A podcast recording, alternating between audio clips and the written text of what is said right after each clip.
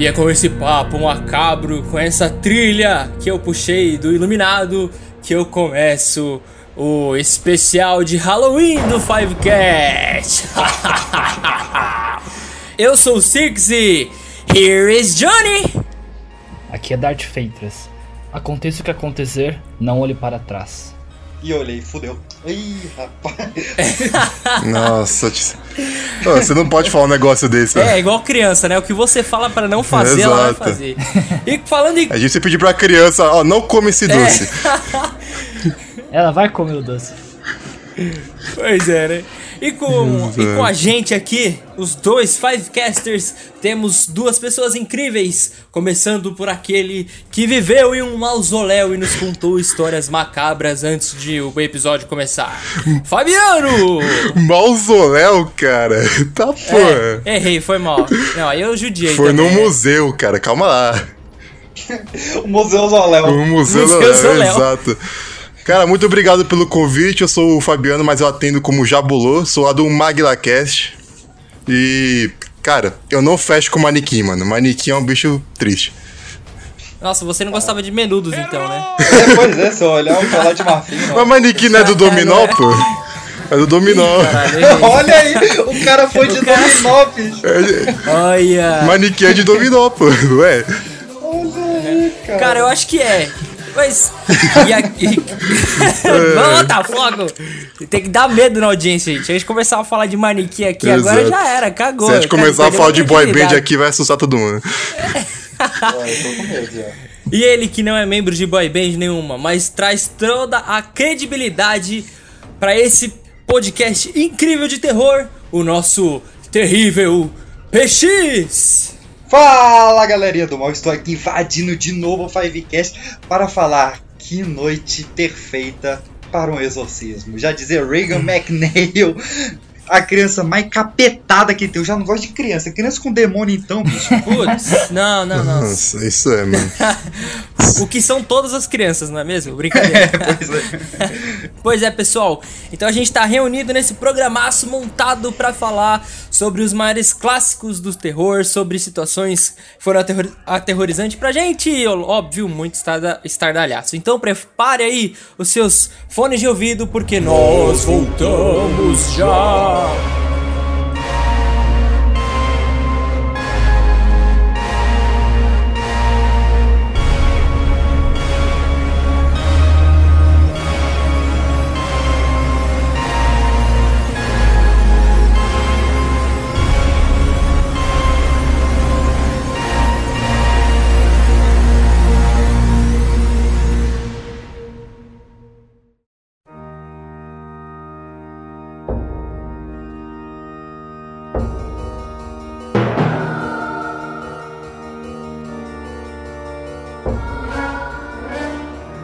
Eu tô inspirado, eu tô inspirado na. É lembra daquele. Tinha um programa na Globo que eu morria de medo, pois cara. Pois é, bicho, me, me Qual fugiu que é o nome, desse desgraçado. Eu acho que, era linha direta, linha direta, né? Linha direta. Esse mesmo.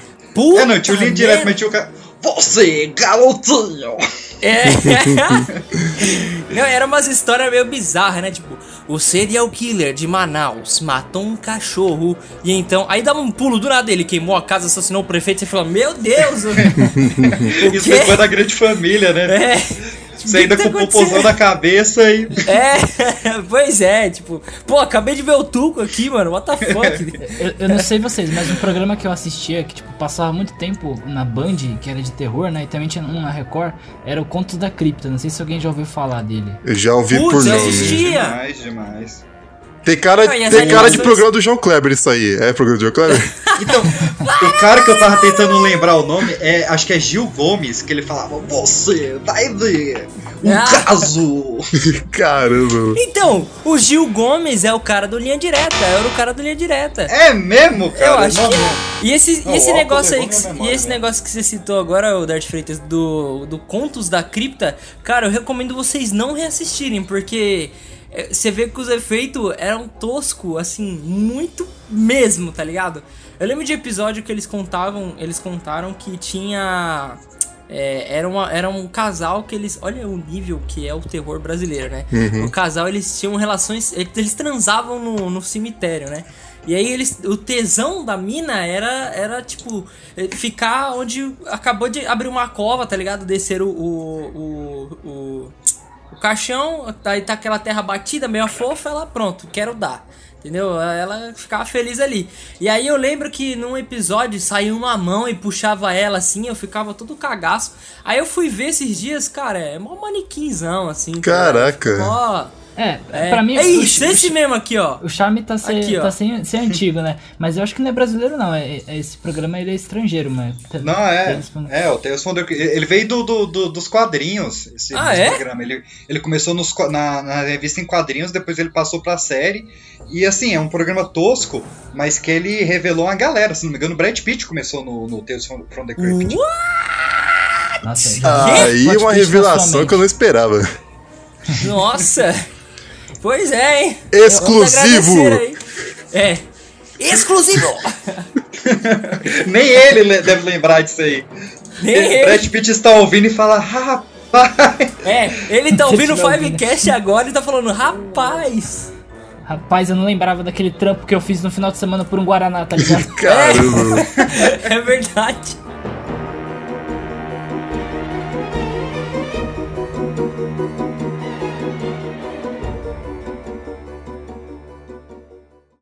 Meus queridos, vamos lá. Filme de terror.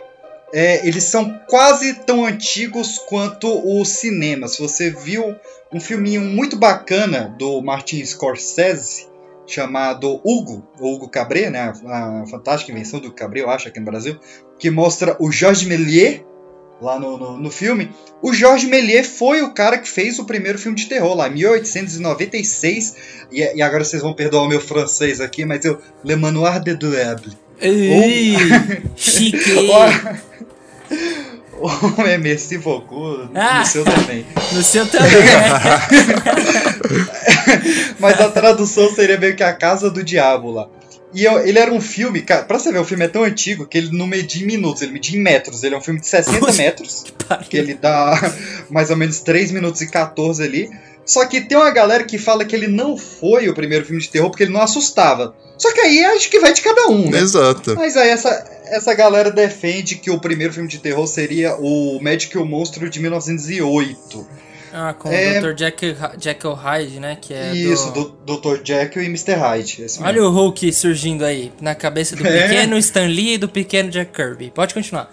60 anos antes já, já, já tinha é. um dos dois aí, né? É. E, cara, isso era uma época muito doida, porque em 1910 a gente teve o Frankenstein feito pelo Thomas Edison. Sim, o Thomas Edison da lâmpada. Esse What? mesmo. Caraca! What? What? É, hoje eu tô só Revelations aqui, que nem o último livro da só, só as referências, mano. Só as referências. Só as referências. Caraca, mano, deixa eu abrir aqui o Google Deep e anotar que isso aqui é uma aula mesmo, peraí. Não, isso é uma aula, eu tô falando pra vocês. A gente vai ter uma aula de cinema de terror hoje, cara. Continua esse, aí. Esse, Frank, esse Frankenstein do, do, do, Thomas Edison é uma coisa, viu, cara? É muito, é muito esquisito, muito esquisito. Mesmo pra 1910 ele já era esquisito. Depois a gente tem toda a onda do expressionismo alemão, tem quem goste, eu não, mas surgiu o Nosferatu lá em 1922, que ali era realmente uma tentativa de a primeira tentativa de adaptar o Drácula do Bram Stoker, né? Mas o cara não conseguiu os direitos do livro, então só mudou o nome, realmente. pois é, né? Porque é o Deixa Drácula, eu copiar seu trabalho, copia, mas faz diferente. ah, pois é. Copia, mas faz E na década de 30, cara, mais especificamente em 31, surge o, o que eu queria jogar pra gente começar a discutir aqui na roda, que é realmente esse cinema de monstro, né? Você vê, os primeiros filmes eram ali Magic o Monstro, Frankenstein, Nosferatu, então sempre estava correndo entre essas criaturas que eram meio humanas, meio fantásticas, vinham da literatura, né? Uhum. E na década de 30 a gente tem esse estouro, a gente tem no ano de 31 o Drácula do Bela Lugosi, o Frankenstein do Boris Karloff e logo depois o Lobisomem do Lortini Jr.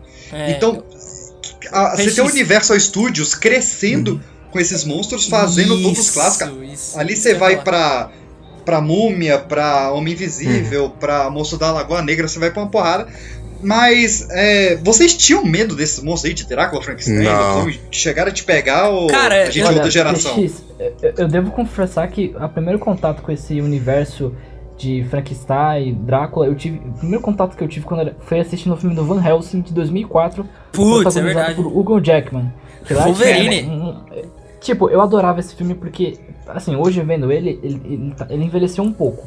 Mas esse filme eu lembro que, caramba, tem o Drácula, tem os vampiros, tem o lobisomem, tem o oh, mas esse filme esse ele tem filme um mérito. Tem... É, rapidinho, ele tem um mérito que até hoje ele tem a melhor transformação de lobisomem que eu já vi no cinema. Que é incrível. Isso? Que não. isso? O lobisomem americano é Era isso que eu ia falar. Se tem alguma coisa que me assustou é. nos filmes de terror foi essa foi essa transformação do. Eu acho que ele ficou muito ursão, urso carinhoso, sabe? Esse do, do, do lobisomem americano. Que, e, e, tipo assim, quando você bate o olho na, na, no personagem, você vê que é uma prótese, tá ligado?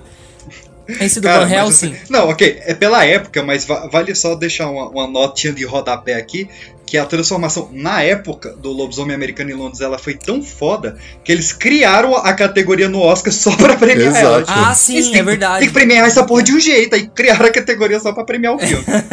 ah. Exatamente, é, é, é, todo efeito prático, né? É, Eu tava vendo todo efeito prático. um vídeo sobre esse filme que ele fala que tá, é, tipo, uma das melhores transformações do cinema é realmente essa. É que a do Van Helsing acho que ela é um pouco de CGI, né? Tipo, é, é um, é um lobisomem, tipo. É que ele vai se rasgando, lobo, né? tá ligado? Ele vai, tipo, ele enfia as garras atrás assim, Rasga ó. A pele, é, e ele vai se rasgando. Aquilo eu achei foda. E eu, é que assim, eu nunca mais revi esse filme.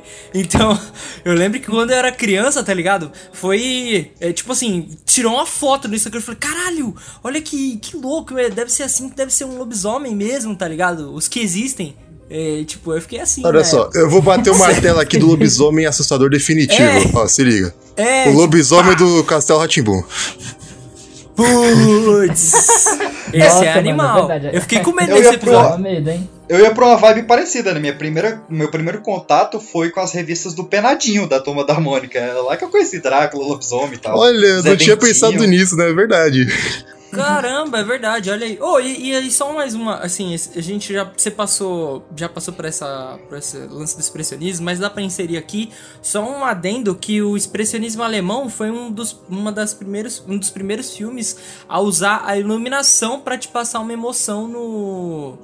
No, no cinema, né? Tipo, porque o, o cinema do, do expressionismo alemão, principalmente na área de terror, assim, eles eles colocavam a iluminação embaixo. E você pode reparar que todo filme de, de terror, é, eles usam a iluminação de baixo para cima, para dar um contraste muito forte, você ficar com essa sensação de estranheza, né? Uhum. É, ainda, Ainda mais a gente falando de cinema preto e branco, ah, né, é? cara? A parte da iluminação foi realmente o que revolucionou pra cacete, sim, sim. assim, tudo. E os closes de câmera, eles são muito foi. fechados, né? Dá um ar claustrofóbico, porque você não sabe de onde a ameaça vem. Sim, sim, sim. É, e a Universal bebeu muito nisso. O, o primeiro filme do Drácula é só isso. É, é luz, parece estar tá na, na, no gogó dele, a lanterna, e close no, no Bela Lugosi. É, mas cara, inteiro. isso é legal porque assim, você dá uma. Você deixa a pessoa meio estranha, né? Porque o cara fica mais branco do que ele é realmente, né? Tipo, a cara do, do, do vampiro. Tanto que tem uma cena, eu vou até pegar pra mandar aqui. Eu vou ver se eu coloco no post do Instagram, para depois vocês darem uma olhada. Que é foda demais, cara. Que tem a cara assim do. do do Drácula, né? Do nosso querido Alucard, que você fica tipo, puta que pariu, que até, até hoje em dia é muito legal, né? Sim, demais. Cara, eu queria Exatamente. deixar uma, uma indicação a quem ficou curioso com essa parte aí do, do Expressionismo e, e, da Luz, que é um filme de dos anos 90, cara. Eu não vou lembrar agora o ano dele, mas é o A Sombra do Vampiro, que é um filme sobre como que o Nosferatu foi gravado. É um filme sobre os bastidores de gravação do Nosferatu. Hum. É bem legal esse filme, é cara. tipo um documentário, né? Não, é filme mesmo, filme mesmo, romanceado. É filme mesmo? É. Até com, com o John Malkovich Olha, fazendo excelente. o, o Caralho! Ô louco, John Malkovich. Saudade dele. John Malkovich. o, o William Defoe faz o, o, o Max Sherek lá. Tem uma galera bem bacana aí. Meu Deus, então deve ser assustador, hein, mano? É. é Se tem o William Defoe, cara. O William Defoe sem William maquiagem, Defoe. ele já era um, um Duende Verde perfeito, né, velho? É, pois era, só era pintar a cara do desgraçado, né, velho? louco, né? Ai, ai. Você já viu a primeira prótese do Duende Verde pro, pro Homem-Aranha 1, mano? Mano. Puta, aquilo, Nossa, aquilo é exato. foda. Brabo, né, velho? De animatronic. 3, hein? Assustador, hein, mano? Eu Eu, acho- já vi já uma foto, mano. Eu acho Brabo. que entra até no que a Brabo gente citou demais. no episódio passado da prótese do Voldemort, que era animal também. Sim. A primeira prótese do Voldemort era Sim. do caralho. Você ficava com um cagaço foda, que você, olhava assim, a boca dele começava na nuca do Sim. maluco. Então, E a- é, os era terapeutas foda. iam estar muito mais ricos hoje se eles tivessem mantivessem próteses. pois é.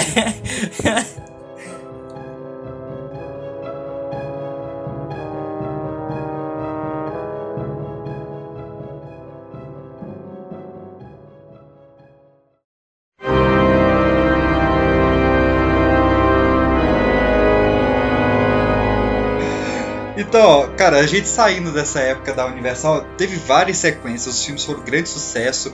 É, teve Noiva de Frankenstein, Filho de Frankenstein, o Drácula teve uma porrada de filho também.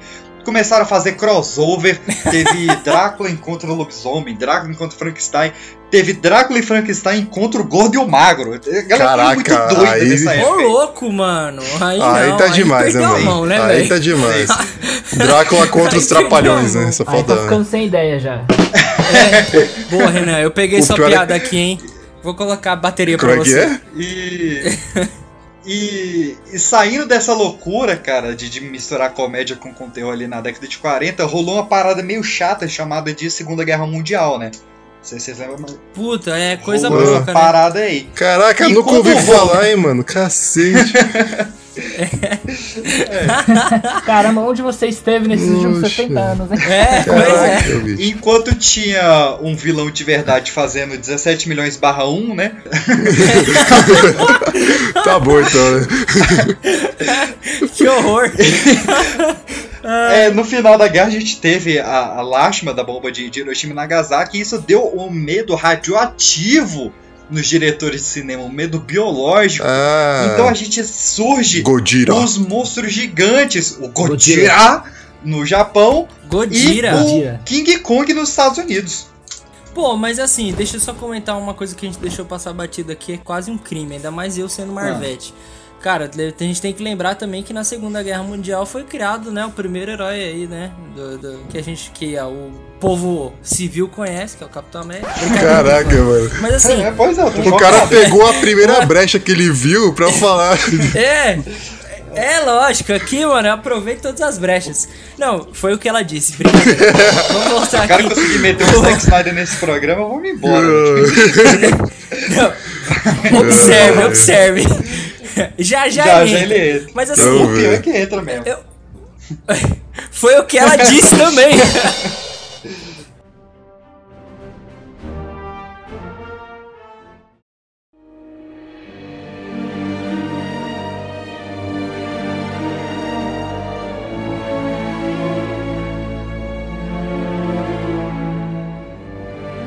Vocês consideram assim o os filmes de monstro um terror tipo assim que assusta? Porque por exemplo, vai, eu já assisti eh, Aliás, eu assisti o primeiro King Kong, só que eu tive. Eu, eu assisti com meu avô. Meu avô adora cinema também. Beijo, vô. Ele gosta bastante de, de filme de. De, de monstro, assim, principalmente gosta muito de filme de ação, né? E ele falou uma coisa que eu achei engraçado, que ele falou assim que, olha, quando esse esses filmes começaram a chegar no Brasil, é, era um bagulho tão novo, tão diferente, que as pessoas iam no cinema não pra sentir é, medo, assim, de, digamos assim, mas pra.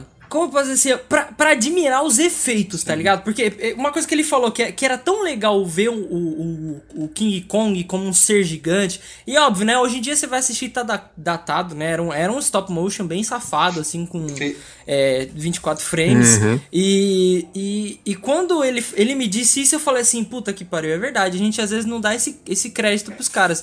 Então a minha dúvida é: vocês acham que esse filme deu muito mais medo na galera, ou ele se vendeu por ser um filme de monstro, principalmente por ser algo revolucionário, né?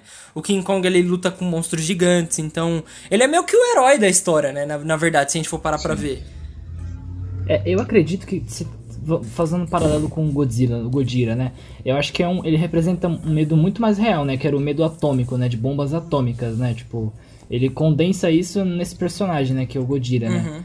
Que eu acho que é um medo que faz sentido, né? Mas às vezes no filme, como ah, é pro representado... Japão até né? vai, mas tipo, e, o- e os Estados Unidos? talvez não teve pra- bomba, pra não época, teve pra- bomba, não teve bomba. Ah, mas aí os Estados Unidos é o que que, o É. que, que a gente vai Sim. mandar pra vocês se você tacar outra bomba aqui, ó. Ó o bichão que nós tem. É, então, é. É. Hoje, se você pega o filme do Godzilla, é bem Super Hero Land, né? Tipo, tá lá ele, né? Tipo, todo poderoso lá. Não, é. Convo- Então, o, atacando o- os monstros, o filme né? do Godira, ele dá origem aos nossos queridos kaij, kaijus, né, cara? Exato. Porque ele, ele enfrenta monstros gigantes. O, Go, o Godira, ele é um Mas herói, esses tá filmes ligado? podem E ser considerados acham- filmes de terror, mano? Então, essa é a minha pergunta aqui. É Porque ainda não, não, não tinha muito cravado o que, que era o cinema de sci-fi, né? Não, não, não existia muito fixo o que, que era uma ficção Ah, científica. tá, então, você tinha o entendi. romance Agora e entendi. drama, o que não é terror. É. É, é verdade. Putz, ó, mais uma loucura aqui que eu deixei passar, hein, gente. Desculpa. A gente falou dos, univer dos monstros da Universal lá da. da...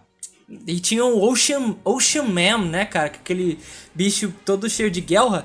E aí eu tenho que exaltar dire um diretor excelente, que é o Guilherme Del Toro, que ele tem aquele filme que é com o Abe Sapiens, né, do, do Hellboy. Forma da Água. Que é a forma d'água. Cara, esse filme é muito Brabo. top, cara. Ele é lindo, assim. É, a, a história que, que ele conta, assim, a forma que ele conta, né? É, eu não vou dar spoiler, não vou falar mais do filme. Só, só fica a recomendação aqui, porque eu não quero Então vou fazer um, um mini, jabazinho aqui pra, pra quem se interessar, eu posso até mandar aí pra, pra ver o que, que vocês fazem com isso. Ou vocês podem pesquisar lá em pipocadepedra.com. Eu fiz um texto na época, eu, eu fui na. Momento babaca, eu fui na cabine de imprensa da forma da água. E, Olha só, eu fui na E aí? imprensa. eu fiz um. Eu vi depois na estreia de novo, que eu fiquei apaixonado pelo filme. E eu fiz uma análise junto com alguns outros amigos críticos meus sobre todos os simbolismos do, do, do filme. No uso de todas as cores, o que, que significa cada coisa ali e tal. Bem semiótica, assim, que gosta de, Nossa, passou dessas hora, né? curiosidades aí de semiótica, vai, vai curtir lá. É, assim, e fica só aqui a crítica, né? A Universal tá vacilando mesmo, ó. Eu não lembro quem tinha. Tem, quem detém os, os direitos do Hellboy. Tá vacilando e não dá pra ele um terceiro filme pelas mãos do Guilherme, hein? O Guilherme Sim, melhorou muito. O Hellboy muito. pegando o, Depois que ele saiu do o Hellboy. forma da água na, na, na porrada lá. É. Hellboy versus o monstro da forma d'água. né? Aquela Quem, oliva paleta quem ganha? maluca. Os dois a 80 km por hora. É. Mas ó, já, já que a gente Ai. citou de novo os filmes da Universal, né? Quando a gente entra na década de 50, eh, a gente tem, assim como quem acompanha quadrinhos sabe, que no, no- nos quadrinhos nos anos 70 a gente teve a invasão britânica, que foi ali a chegada do, do, do, Ah, do Alan Moore e de toda a galera lá. Na música a gente teve a invasão britânica com os Beatles, com The Clash, com Ramones. E no cinema de terror não foi diferente. Então nos anos 50 a gente teve a Hammer, que era uma, uma produtora britânica, adquirindo os direitos de- desses filmes clássicos. Pera aí, Ramones não, pô. Ramones é norte-americano. Verdade. Ramones É, é, com americano. Rolling Stones. É, Bora Peraí, não. Eu acho que você quis dizer o, o LED. Não, o LED também é americano. É o. Queen. É, Queen. Queen, Vamos isso. Queen, então. Queen, beleza. Vamos Queen, é certeiro. vamos Elton John, Queen a, gente, vamos... a Queen a gente sabe que é britânico. Continua. porque senão seria É. President. Nossa, é, tá fiado. Oba! Mas a gente teve o renascimento desses, desses monstros da Universal, agora pelas mãos da Hammer, que era a companhia de cinema é, britânica, e a gente teve o Drácula agora sendo interpretado pelo Christopher Lee, que foi o nosso Saruman Oh! no Senhor dos Nosso Anéis. saudoso Saruman. A gente. E o, no- e, e o Conde do Cu. Pois é. É, o o seu também. E o, e o Van Helsing era o Peter Cushing, que depois foi fazer lá o. Caraca, Como é o que é? da- da Peraí, peraí, você tá. Morte lá? O- Não. O síndico não, da, da, não acredito nisso. da não. Da Não, eu lá. tô pesquisando aqui, eu não acredito. Eu não acredito. É verdade! O nome do filme é, Meu. Deus! Horror de Drácula, o nome do Eu filme, não tá? acredito! Esse desgraçado que era o zelador da Estrela da Morte já foi o Van Helsing. Isso. Puta merda, Foi mano. Meu Deus do céu. E o, e o Saruman era o Drácula. Nossa, que época, cara. né, Star bicho? Wars, olha só, hein. Que época de. de- Ele, ele acho que E- fez quase e- todos os vilões do cinema, né? O, o Robert. Eu esqueci o nome O- do ator que fez o Saruman, o, O Christopher Lee. Christopher Lee. Christopher Lee. é. Christopher Lee. E o zelador da, da Estrela da Morte é o Graham of Tarkin. Tarkin. Não, é Graham of o Tarkin. Graham of Tark, Tarkin. Isso. É, pois é, cara, nessa época é Pô, muito chamar bom, o Tark de mesmo, zelador de Estrela Quem da Morte é quem curte sacanagem. Filme... Caralho. Ah, não, olha. Não, não, não. Gente. O cara mandava Não, no Vader, eu- né? o cara não mandava no Vader. Ele, É, ele, ele só. Sabe o que acontece? Já foi na casa da sua avó? Que aí quando você começa a perguntar muito, a sua avó vira pra você e fala assim: vou ligar pra sua mãe. Sabe? O. O. O. O Tark, Tá ele, ele era isso. O Vader começava a enforcar, começava a enforcar os caras lá e virar pra. Ó, ó o imperador aqui, ó. Tá discando, ó. Ó, ó o imperador. Falar, eu chamar o imperador pra você. Então ele, então ele não era o, ele não era o zelador, ele era Ele a era vovó o- da Estrela da Morte. Melhorou muito. Não, brincadeira. Não, fãs de Star Nossa, Wars, é brincadeira. É tudo brincadeira, calma. Caraca, eu tô imaginando o Tark agora cozinhando pro Vader. Come mais, meu filho. Ai, foco, foco, volta. A gente já foi longe. A gente foi muito longe. Imagina o, o, o bolinho de chuva na, na formato da Exato, bolinho de chuva. Um bolo Panqueca formigueiro. Da, da Millennium Falcon, tá ligado? Panqueca. Cara, Mas vamos, vamos, vamos voltar Ó. pro Drácula aqui. O Drácula, esse Drácula deu tão certo, cara, tão certo, que ele teve nove sequências. Putz! Que é? Nossa senhora, bicha. Eu, eu, eu quero ler só por alto aqui o nome das sequências, porque eu, eu quero chegar em uma das sequências. Ó, a nota mais alta é 3.4 no Certo. IMDB. Mas a gente tem o primeiro, que é o Vampiro da Noite, As Noivas do Vampiro, O Príncipe das Trevas, O Perfil do Diabo, O Sangue do Drácula, O Conde Drácula, Os Ritos Satânicos do Drácula, A Lenda dos Sete Vampiros do Drácula e o melhor, que é Drácula no Mundo da Minissaia.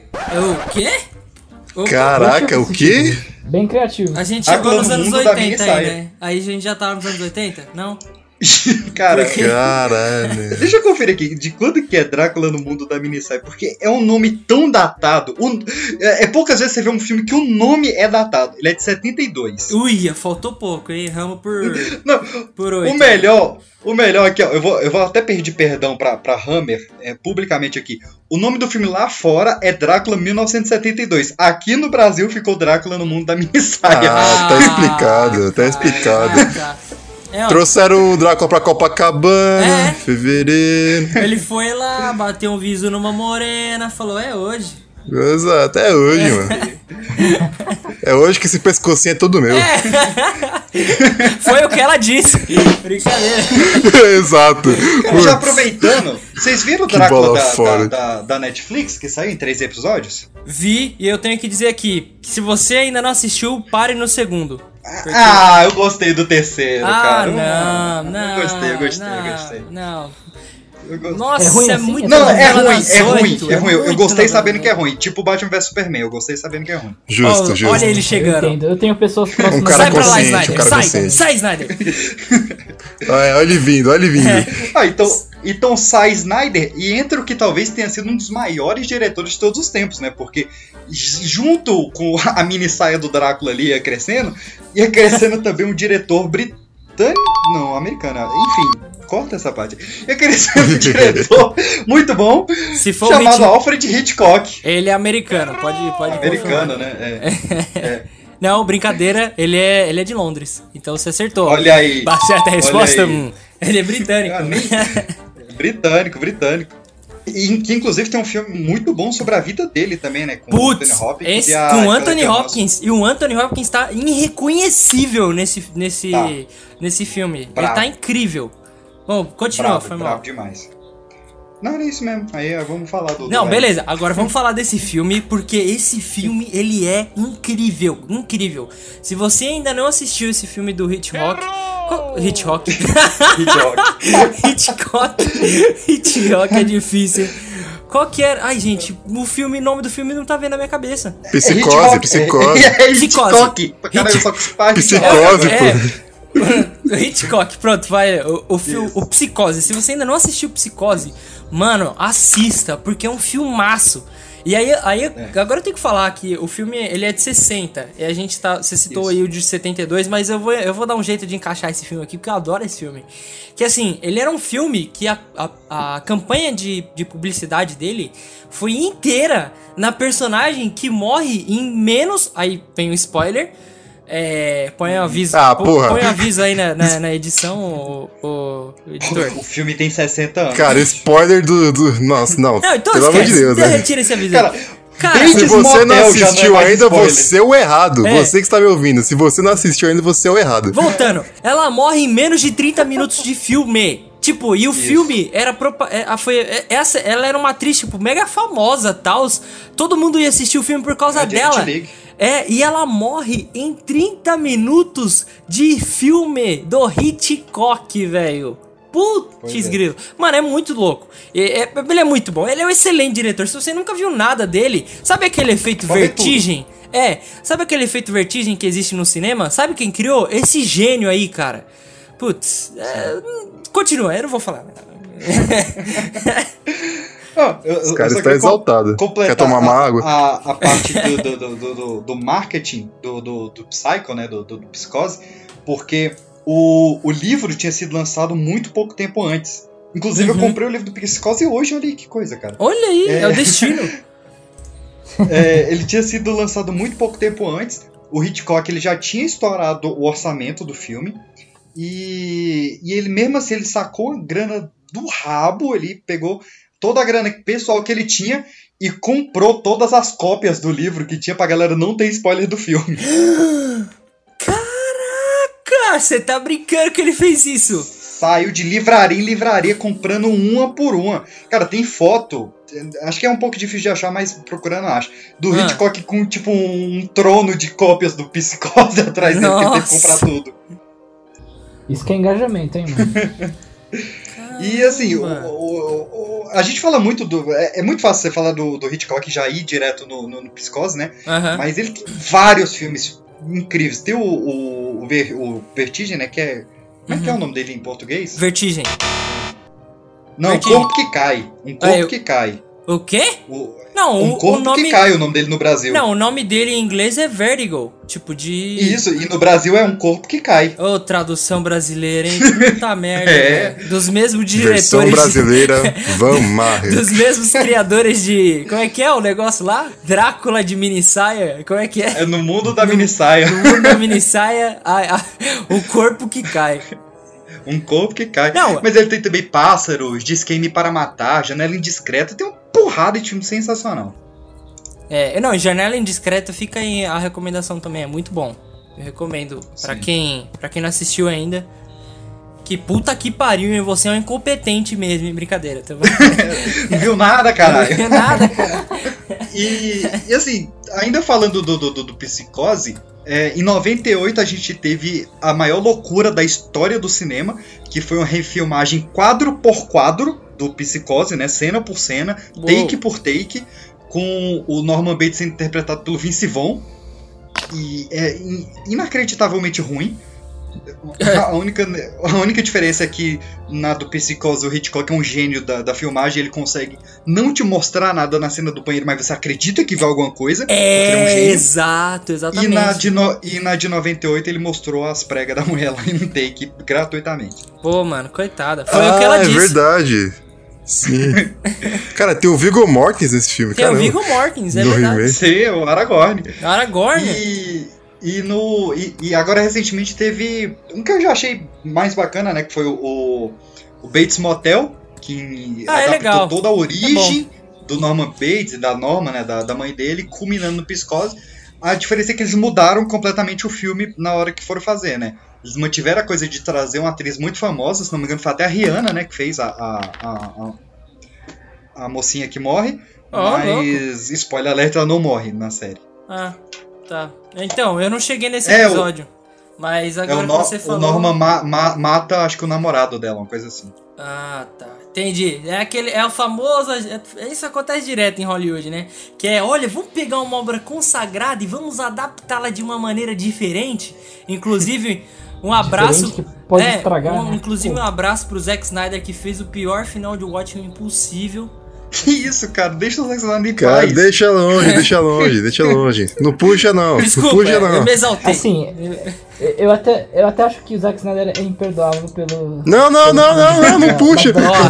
Mas dá um desconto pelo Watchman, vai, dá um desconto Não, pelo não, Watchmen. não dou desconto não. Aquele filme é horrível, eu odeio aquele filme, cara. Não É, tem nada a ver com o quadrinho. Na década de 60, a década de 60 foi muito doida, né, cara? A gente teve Homem Chegando na Lua, a gente teve Woodstock, a gente teve o Charles Manson matando todo mundo. E em 68, a gente teve é, a consagração do que até hoje é um dos maiores gêneros do cinema de terror, que foi o nosso queridíssimo Jorge Romero trazendo A Noite dos Mortos Vivos. Isso aí é um filmão. Putz. E agora a gente tem filme de zumbi. Agora temos. Não, ele fala até, aí. Até uma crítica social, né? Tipo, a, a como a, a, sociedade consumista da época, né? Uhum. Esse filme aborda isso também, né? É, na, na, acho que tem até uma. Na verdade, eu não lembro como começa. A, ah, eu lembrei. Porque assim, na verdade, o cara morre, não é? Aí acontece algum negócio no cemitério e aí, tipo, sobe, não é? O bagulho. É. Eles estão indo pro enterro, se não me engano, do, do, do, do pai deles, são dois irmãos. E lá eles acham tipo um, um, um, morto, é um coveiro, uma coisa assim, que se levanta e vai atrás deles. Eu não lembro porque o Walker e as Dogs levaram toda minha memória. Mas vale muito a pena você ver, porque você tem várias opções. Ou você vê a versão de 68, preto e branco, que é linda. Em 92, ela foi recolorida, quadro a quadro, e a recolorização é muito boa. Caramba! Ou você pode ver o remake dos anos 90 feito pelo Tom Savini, que é o mestre do. É o cara que fez os efeitos especiais de Lobisomem Americano em Londres, então, tipo, ele na direção é incrível. Ou você segue a minha indicação, que é leia o livro Noite dos Mortos Vivos, que é inacreditável de bom. Ah, sim. Ou. Que, que versão que tá faltando? É, porque no Noite dos Mortos Vivos ele teve uma sequência, né? Que foi o Dia dos Mortos, que teve um remake fantástico pelo Zack Snyder. Aí, Olha tá vendo? Chegamos, sabia. Era isso aí. Caramba. O Zack Snyder era o cara dos remakes. Não, yeah. É- o cara dos remakes. Ele é o cara. É Madrugada dos Mortos. É, não, mas aí eu vou dar. A gente usou ele e tal, mas ó, esse filme é bom. Eu gosto desse filme.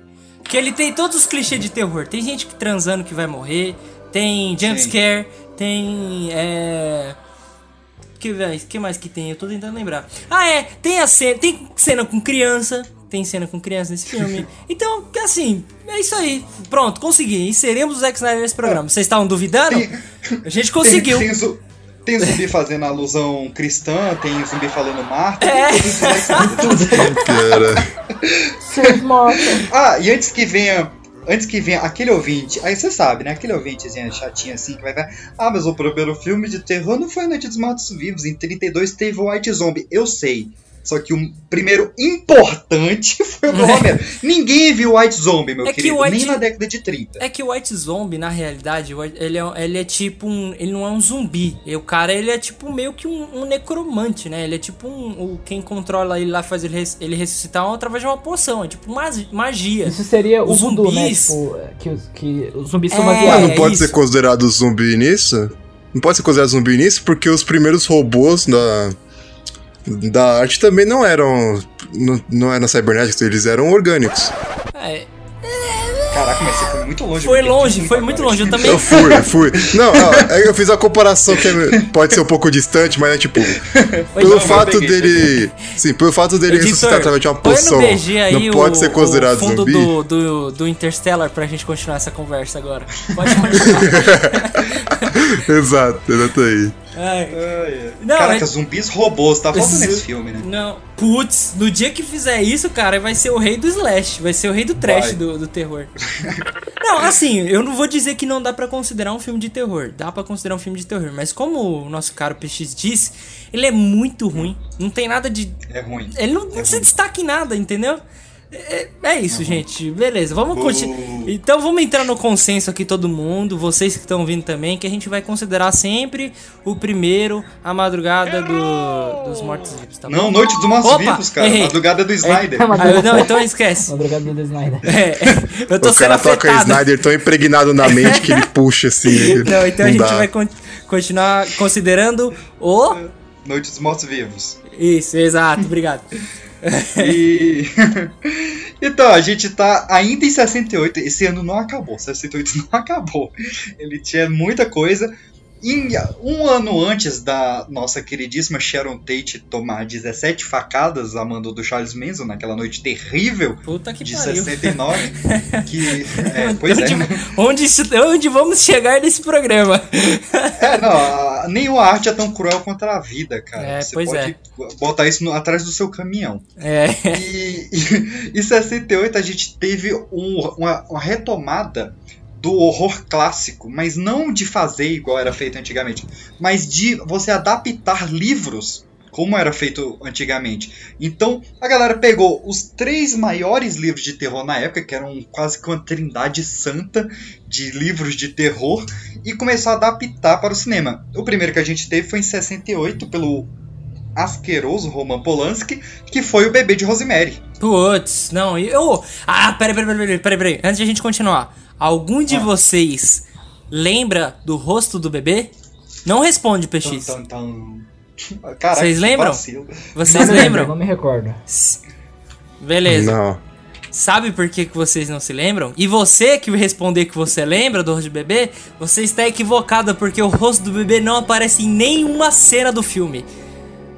Pronto, Sim. pode continuar agora. Era isso que eu queria é, falar. Não, é porque eu odeio. Era um escroto, mas ele era um gênio do É, cinema. exato, exatamente. Eu odeio aquelas pessoas que falam, ai, eu lembro perfeitamente do rosto do bebê. Você não lembra porque você não viu, não tinha o rosto do bebê. Cara, sabe um filme que teve muito isso? Foi ah. o Seven, do ah, David Fincher. É verdade. Saudou. Todo mundo fala que viu a cabeça da, da Pepper Potts lá, mas não tá no filme. É, não tá no filme. Exato. Pepper Potts, caralho, é Pepper Potts. o cara teve um delay ali, tipo, caralho. É, eu não lembrava. É, foi mal, pode continuar. E, e assim, o primeiro foi o Bebê de Rosemary. E já adiantando aqui pra gente falar dessa trilogia, para falar dos três, em 73 a gente teve o maior filme de terror de todos os tempos, que é o Exorcista, em 76 uh. a Profecia.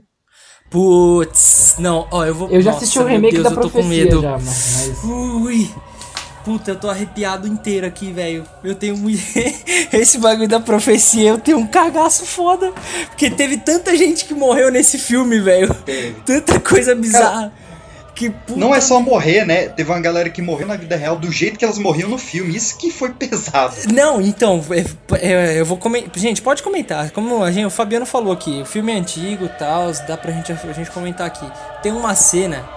Mano, Ô editor, já se prepara, porque eu não duvido nada que se pá a gente vai ter um. um... Sempre que alguém começa a falar de, de a profecia. Ah, não, não, não pode. É seco.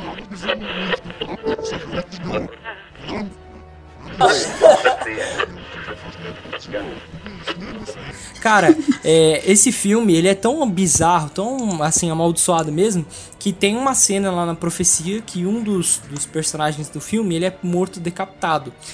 A galera que dirigiu essa cena, com que criou os efeitos especiais, meses depois que o filme já tinha sido terminado, eles morreram em um acidente de carro que eles foram cortados ao meio. A moça que dirigiu a cena, ela foi cortada ao meio, idêntico à cena que ela dirigiu. E qual que foi o número da, da qual que foi perto da milha que ela parou perto da da meia, meia, meia. lá da estrada de Londres?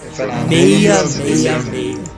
Puta Mas isso aí é lenda urbana tipo, realmente aconteceu? Porque às vezes tem muito disso. Não, realmente.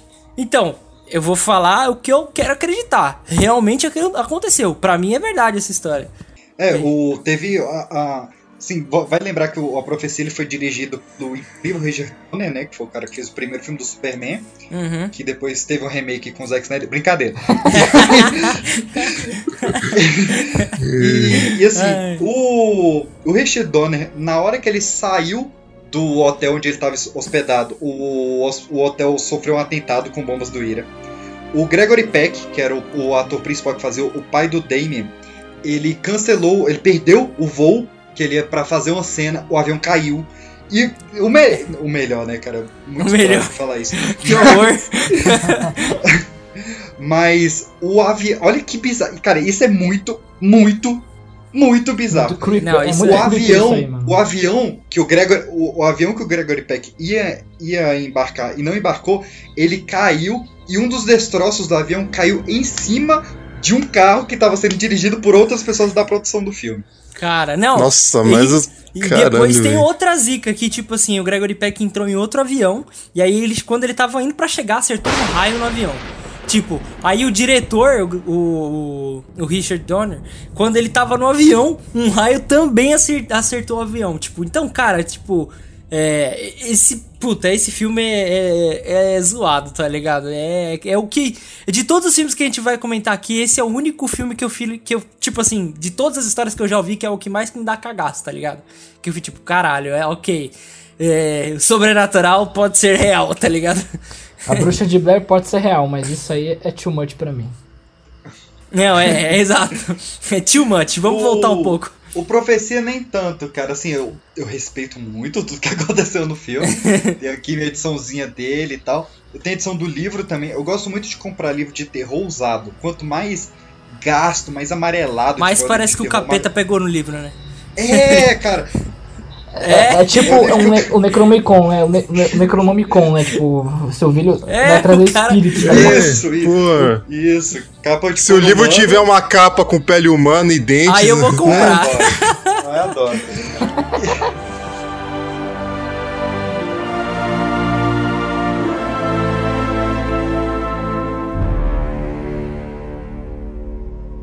Mas se teve um cara que eu li e eu mordi o sofá sem, sem usar os dentes foi o Exorcista, cara. Que livro tenso. Que livro tenso. Tenso. Não, e esse filme é tenso. é outro também que, assim, é muita coisa que rola nesse filme. É. Ó, pra vocês terem uma noção, Sim. o filme do Exorcista, os caras contrataram um padre para benzer o set. Esse é o nível do que a gente tá falando aqui, tá ligado? É... E o Sim. que aconteceu é que, tipo assim, vai, tem uma cena, não sei se vocês vão lembrar que a, a filha lá da, da mina que é possessa, a mãe, aliás. Reagan McNeil. Isso, ela é empurrada e ela e assim, o equipamento que devia estar tá lá para proteger as costas dela quebrou e ela adquiriu uma pequena hérnia de disco na, na coluna dela, porque foi tão forte o impacto que ela teve, se ela bateu a, col a coluna tipo na quina, que ela lesionou a coluna. Os caras tiveram que parar a gravação.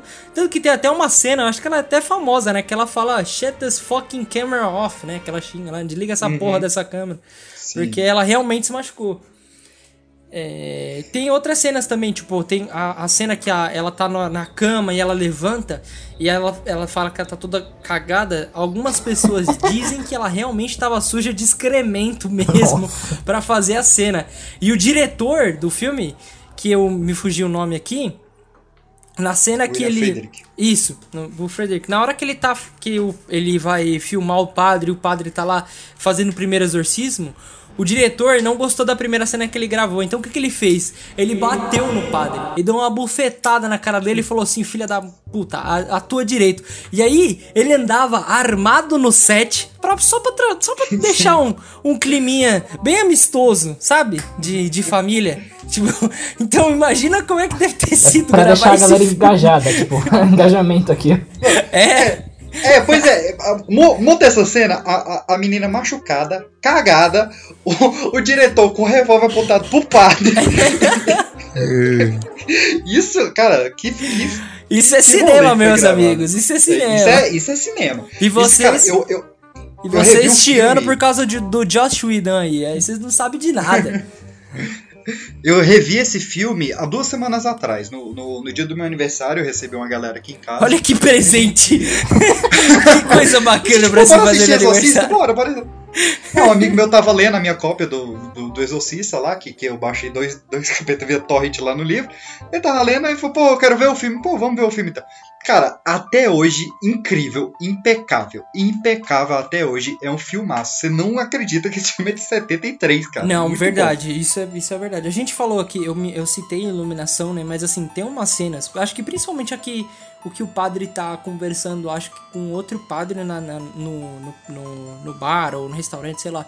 Cara, a iluminação ali é tão boa, mas tão boa que parece que você tá vendo até uma peça de teatro que o cara tá com o holofote só em cima dele. Porque, é, como ele tá com a veste preta, o que acontece é que ele tá. É, a luz dá um destaque muito grande no rosto dele.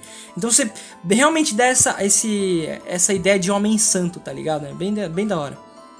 Essa cena tem um detalhe muito bom, que é, é, é, o encontro do, do Padre Mary com o Padre Carras, né? Isso, isso e aí. O, o Padre Carras, ele é o padre que perdeu a fé, né? Se você... Cara, eu, eu recomendo... É, ele é muito assustador, mas eu recomendo muito você ler O Exorcista. Ele é uma história de fé muito bonita. Uhum. Que é um, um padre que ele perdeu completamente a fé, na religião, e ele acaba recobrando essa fé, encontrando o mal. E ele fala: pô, se existe um mal tão grande, tem que existir um bem tão, tão grande, grande pro mundo tá né, existindo. E ele re recupera a fé por parte disso. E nessa cena, cara, que você citou, o, o padre, é, o Carlos, que ele tá perdendo a fé, o, a roupa dele tá bem alta. Então você vê realmente só o pescoço dele. A Uhum. roupa dele mexe, mescla com a sombra, você não vê nada. É. Já o padre Mary, que ele, ele tem a fé, você consegue ver o colarinho clerical. É aquela parte branca. Isso, é Então, verdade. É como se o padre, um, um padre, ele tivesse segurando pela fé, pelo pescoço, e o outro tivesse afundando na escuridão. É uma sacanagem essa cena. É, uma aula de, de cinematografia ali, né? Não, total, total. E assim, só pra gente fazer o levantamento aqui, né? Teve nove pessoas ligadas ao filme que morreu, incluindo a avó da, da Linda Blair, que era a atriz que fazia a Reagan. E o mais bizarro, o ápice do bizarro.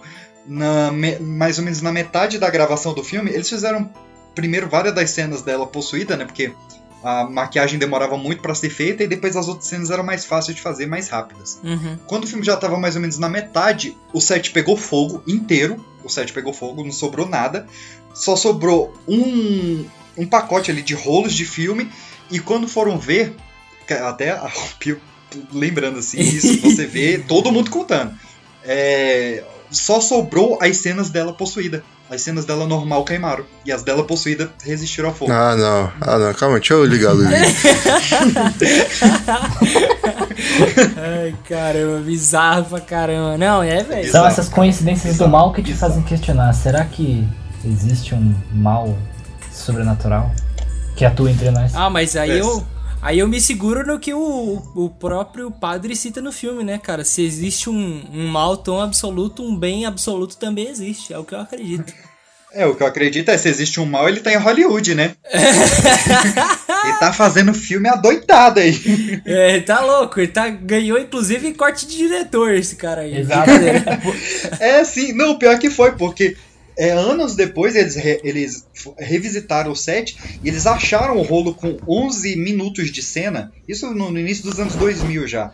E, e essas cenas estavam intactas, cara. E dava pra usar no filme. Como é película, né? Você consegue converter pra HD muito fácil.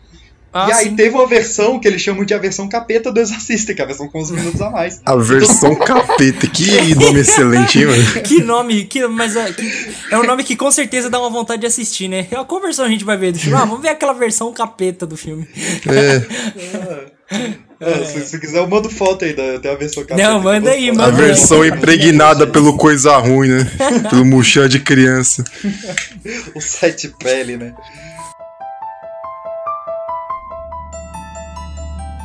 Cara, o, o ele, ele inspirou muito, né? O Psicose, ele, ele já era inspirado num, num serial killer muito famoso chamado Ed Gein. E o Ed, cara, ele era um cara muito gente boa, saca? Ele tinha alguns problemas lá com, com a mãe dele, e aí, eu não lembro se ele matou a mãe ou se a mãe dele morreu, o que que foi. Mas ele começou a sequestrar mulheres na rua que tinham algum traço parecido com a mãe dele. Ele sequestrava a mulher, arrancava uma- um pedaço do corpo da mulher e ia colando. Nossa, no- é o cara que fazia.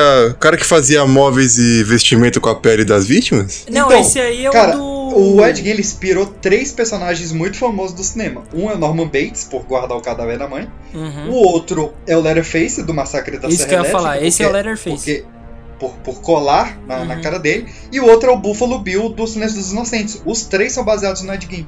Caraca. É, tipo assim, isso que o Jabolô citou é real mesmo. Porque o cara, ele matava as pessoas, não com serra elétrica, ele dava um tiro e tal. E aí, o sonho dele era ser uma mulher. Então, o que, que ele fez? Ele cortava, as- ele matou várias mulheres. E aí, com cada mulher que ele ma- matava, ele costurou uma roupa de mulher, tipo, com a parte íntima, sabe? Com, com, a, com a buceta, com o peito tal. Ele fez tudo, tudo, tudo. E a máscara do Leatherface, lá que, que o pessoal se inspirou pra fazer, na verdade, na vida real, era uma máscara de mulher que ele fez. Tipo, ele escalpelou uma mulher e, e- e conseguiu fazer uma máscara de mulher. Bizarro! E ó, isso, isso é só o mundo real, crianças. O Massacre da Serra Elétrica ele fica ainda pior quando você estuda o que, que era o Ed Gein. Putz, ô, ele tinha o rosto queimado, velho. Você tá louco. Sim. Mas, cara, eu acho um filmaço. O Massacre da Serra Elétrica de 74 é um filmaço. Ah, o, o efeito sonoro, que é da, da, da, da câmera com aquele sonido que vai. Nossa! Não, e vai, você vai ficando é tenso. Você vai ficando tenso igual um filho da mãe ali assistindo aquela cena. Eu acho que já dá pra até pra entrar no gênero de slasher, né? Porque o Leatherface, junto com outros dois sim. caras que a gente já vai citar, né? Que a gente não pode deixar de citar, são os que levam esse, esse gênero, né? Tipo, posso já falar, né? Posso falar? Acho que sim, né? É o Michael claro, Myers pô, e o manda, manda Jason Voorhees, né? Que pra, é, a, a, gente tem a origem do slasher aqui, né? Em 74, o Toby Hooper inaugura esse gênero maravilhoso aí. Você quer, dar uma definição? O que, que é o gênero slasher para os nossos ouvintes aí que não estão habituados Adolescentes transantes morrendo. Ótima definição. É, resumiu bem. É. Pode ser, vai. É, basicamente, eles falam que o slash, né, é o barulho meio que da, da, da, da faca. Da faca, carne, é. Né? É, então o slasher, ele é a categoria de filme. Pra você ter um filme slasher, você tem que ter um assassino ou mais. É, agora, recentemente teve alguns slashers com mais de um assassino. Mas que ele vai perseguindo os jovens e vai matando eles um a um. Né? Vai, vai rolando Big Brother lá. O e tem que ter sexo. Máscara e vai matando é. um a um. É, e tem que ter sexo também. Se não tiver um peitinho, tá errado. Tem, tem que ter é, uma tá Final errado, Girl, né? Tá tem que ter uma garota que vai sobreviver, né? Que é, defesa. muita gente aqui, eu não vou dizer nesse podcast que eu não quero condenar ninguém, mas muita gente com certeza descobriu que estava na puberdade quando viu uma cena de um slash e falou assim: caralho, oh, nossa peitos. Que, que diferente. É, correndo, toda é. ensanguentada e o é. moleque, pô, que massa. É. Como já dizia, já diria um amigo meu, nunca duvide de um poder de um par de peitos. Continue. que bonito, que bonito.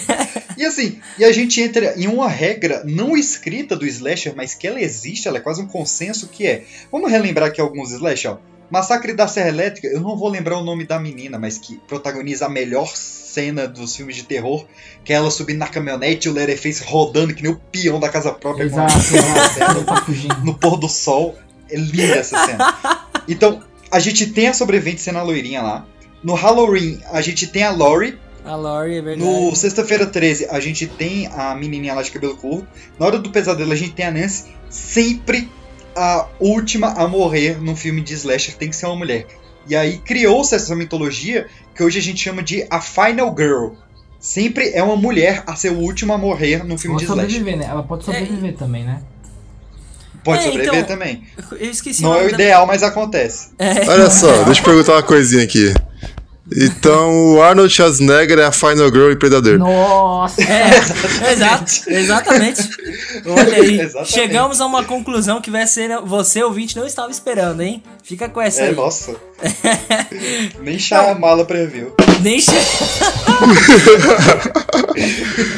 Não, assim, a gente. Qual que é? Eu esqueci o nome da protagonista do Halloween. Não sei se tá. A Laurie. Laurie a Laurie mas a Lori, eu acho que ela até chega a ser um pouco diferente, porque a Lori, ela meio que enfrenta, né, o, o, o Michael Myers. Enfrenta aquela, acho que ela né, meio que Depois, no primeiro ela só corre, que não é desgraçada. Ah, mas aí Depois se é você é for ver a, no, se você for ver a Sarah Connor também no primeiro Exterminador, só corria do Arnold, mas tipo assim... É. É, eu, eu acho que a Lori ela consegue se destacar e, e até se tornar, tipo assim, uma. Uma não vou dizer Girl with Machine Guns, mas ela vira uma, uma heroína, assim, porque ela, ela sobrevive, né? Ela sobrevive mesmo. Tipo, e Sim, até no, no é segundo. É, é isso que eu ia falar. No segundo, ela é braba mesmo, tá ligado? Quando ela veio que ela fala, ah, você quer voltar a me assombrar aqui, seu arrombado? Vem aqui que eu tô com a 38, eu vou te mostrar quem é que manda. Então, é legal. Esse tipo, você entende. Eu gostei mais da personagem no, no, no segundo filme do que no primeiro, tá ligado? Que é o que eu falei, era só é só punhetagem e gente morta, gente, é isso. Slash é isso. É, não, e ela, é, assim, com todo o respeito do mundo, mas e já dando descrição, eu amo muito o Massacre da Serra Elétrica, acho um filme fantástico. Sexta-feira 13, o primeiro, que a gente vai comentar um pouquinho mais, mais pra frente, uhum. impecável. Hora do Pesadelo, para mim, é o melhor slasher do mundo. Agora, o Halloween do John Carpenter eu acho muito chato, ah, cara. Ele é muito é... lento. É que ele e assim, demora assim... pra, tipo assim, pra te assustar, sabe? É, e a... Ele demora pra tudo. Ah, pra cara, tudo eu, eu gosto, eu particularmente gosto, aí... mano. Eu, eu acho assim, o Michael Myers, ele, o fato dele não ter expressão assim, tipo, ele ser o. Como é que eles dizem? É, o bicho papão, né? Ele ser o The Shape, uhum. né? Sim, Boogeyman, né? Eu acho isso muito interessante. É que assim, todos esses filmes de slasher, né, que a gente falou aqui, eles começam numa crescente e, tipo, os últimos filmes são tem 10 sequências cada filme e geralmente os últimos filmes são os mais absurdos, né? Então, assim, eles seguem meio que um é. padrão, é. né, tipo, de, de história, né? Ah, e aí Sim. fica uma curiosidade que a gente não citou ainda, mas vocês sabem qual que, como que os caras chegaram na máscara do Michael Myers? Ah, sim, é. é. Eu sei, mas vou ficar calado. Não, pode falar, não, pode falar. É que eu só não queria aquela do bebê lá, do porque, da, da Baby de, de Mary, porque normalmente as pessoas sempre falam que, ah, eu vi o bebê. Era isso. Não foi mal, pode, pode é, falar. Não, o, a, a, máscara do, do, Michael Myers ela é feita no modelo de um rosto bastante conhecido, né? É, pois é. O rosto do nosso queridíssimo William Shatner, o Capitão Kirk do Star Trek. Ai, caramba. Não, e os caras, foi, acho que foi o prop mais barato que já se viu na história do cinema, né? Pagou 2 dólares no negócio, pegou um, pagou mais dois numa latinha de spray branco, pintou e foda-se. É, Roda o filme. Foi muito barato, tanto é que eles não filmavam com roupas assim, tipo, do, do set. Eles iam com a roupa normal. Ah, com roupas, nenhum, nenhum slasher filma com roupa, não, é assim, ó. É, normal. É. não, e aí, uma coisa também, o slasher em si, né, o gênero, ele é muito barato. O terror em si, ele é um gênero barato no cinema. Mas o slasher, ele é muito barato. Por, pra vocês terem noção, o primeiro filme da, da de Sexta-feira 13, lá do, do nosso caro amigo Jazão, ele ele, ele custou 150 mil dólares e ele arrecadou tipo 51 mil, 51 milhões. Então, Porra, Sim. é muito dinheiro, velho, para você fazer um negócio que é, é literalmente isso que o Dart Freitas falou. Vai com a roupa do corpo, filma na casa do, do sobrinho do diretor e acabou, entendeu? Já era. 51 milhões para cada um. É, o, o, vale lembrar que o, o, Jason não é o vilão do primeiro Sexta-feira 13, né? É a mãe dele, exatamente. É a, a, Pamela, a Pamela Voorhees, a, a vilã, que é, é cara, um dos maiores plot twists da história, assim. Que é, era um plot twist na época, quando a galera viu o filme em 80, já foi um plot twist, e hoje, né? Porque o Jason teve 10 filmes, né? Teve do, do, do, primeiro até o Jason X. Depois uhum. teve Fred vs Jason, teve remake, teve série, teve Sexta-feira 13 o Legado. O Jason vai para Nova York. Cara, quem teve essa ideia? Não, não, não reclama desse filme, não. Esse filme é muito bom. Esse filme é muito bom. Não, o, o, Jason, o Jason, é o sexto. O Jason decapita, ele decapita um cara dando um, um burro. o cara perde é a cabeça demais, que ele dá um burro no cara. Continua, desculpa. Mas, mas então, o, o Jason ele já é uma figura tão mitológica que quando você. Ah, vou ter uma curiosidade, vou lá rever o primeiro. E reveja, ele é bom até hoje. Uhum. E ah, vou lá rever o primeiro Sexta-feira 13 e você vê que não é o Jason, você vê, caralho, é muito bom. É, é verdade, não, é verdade. Tipo, e, e isso que você falou é verdade. Eu, eu citei aqui o Jason porque ele é uma figura, figura emblemática que fica. Mas eu, eu conversei com um rapaz que tá que eu tô trabalhando e tal, e ele falou que ele reviu o primeiro sexta-feira 13 esses dias, e uma das coisas que ele citou foi justamente isso, que ele falou, puta, eu achei que o Jason era, era o vilão, mas no final era a véia. falei, é, pois é, Sim. a ideia do filme é isso véia mesmo. braba também. Véia braba. É, é uma crescente, né, cara? Eu gosto muito, assim, eu gosto da, das sequências do Jason do 5 pra frente pela galhofa. Ah, é, com é, certeza. É, é, o efeito Batman vs Superman. Eu sei que é ruim, mas eu gosto. Agora, de 10, os quatro primeiros, eles são a obra-prima, cara. Porque é o primeiro com a mãe dele, aí vem o segundo dele se vingando, começando no minuto que terminou. O terceiro, ele vale porque é o arco dele encontrando a máscara de hockey. Uhum. E o quarto filme, que é o Corey Feldman lá, um, que é o, Jay, o Jason enfrentando um Goonie. E é, é muito bom, bicho. Caramba, é verdade, aquele... é o Goonie mesmo.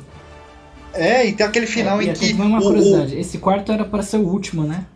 É. É, é, o nome do filme é o capítulo final. Mal sabiam eles que iam ter mais seis segundos. é.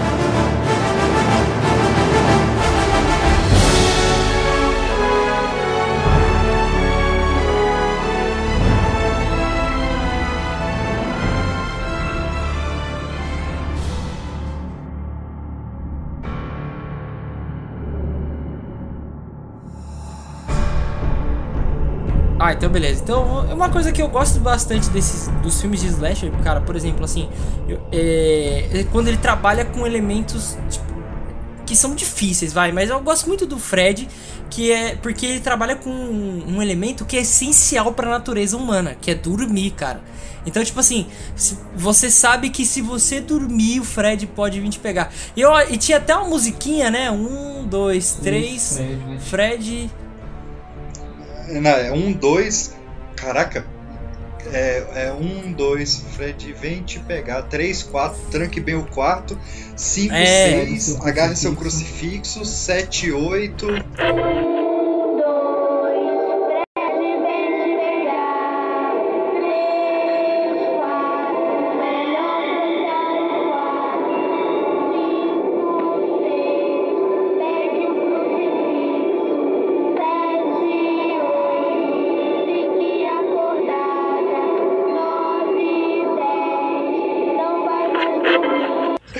Você falou é muito verdade, porque é uma crescente, né? A gente pegar o massacre da Serra Elétrica, pô, ele, ele dá medo? Dá, mas você precisa ir até o Texas pra ele te pegar. Porque ele não sai de então, casa. Porra, é O muito Halloween. longe. O Halloween, pô, ele vem na sua casa, mas ele só vem um dia no ano. É só você É. se trancar no dia 31 de outubro. Dorme Agora na o DP Fred, da esquina da sua casa que tá tudo certo. Jason É só um em dia. Lake, É. é só um acampamento. Então, tipo. É, tipo. É, pois é. Não, e tem que transar. Quem transa hoje em dia? É muito difícil, moto É. Agora, o Fred é só você dormir, cara. Em época de quarentena ainda, vixe. É, pois é. Jason tá aposentadaço. Jason, Jason entrou no seguro-desemprego. Esse... ai, ai. E, e outra coisa que não dá pra gente não falar, falando do, do da Hora do Pesadelo, é o elenco, né? Porque no Halloween a gente tem a, a Jamie Lee Curtis, que é a princesa do grito, né? Ela é filha da Janet Luke, que é a, a, a protagonista de Psicose, então ela já era uma estrela. No Sexta-feira 13, a gente tem o ator mais delicioso do mundo, que é o Kevin Bacon. Putz, e agora, é na Hora do Pesadelo, a gente tem o Johnny Depp. Caraca, não, peraí, peraí, repete isso aí, mano. Como é que é o Kevin Bacon? É bacon, só o Kevin Bacon. Ó, o cara fez flash dance, Caraca, mano. Não, não, não, não, não. Eu quero, eu quero que você repita pra ficar bem claro. Como é que você fez adjetivo pro Kevin Bacon?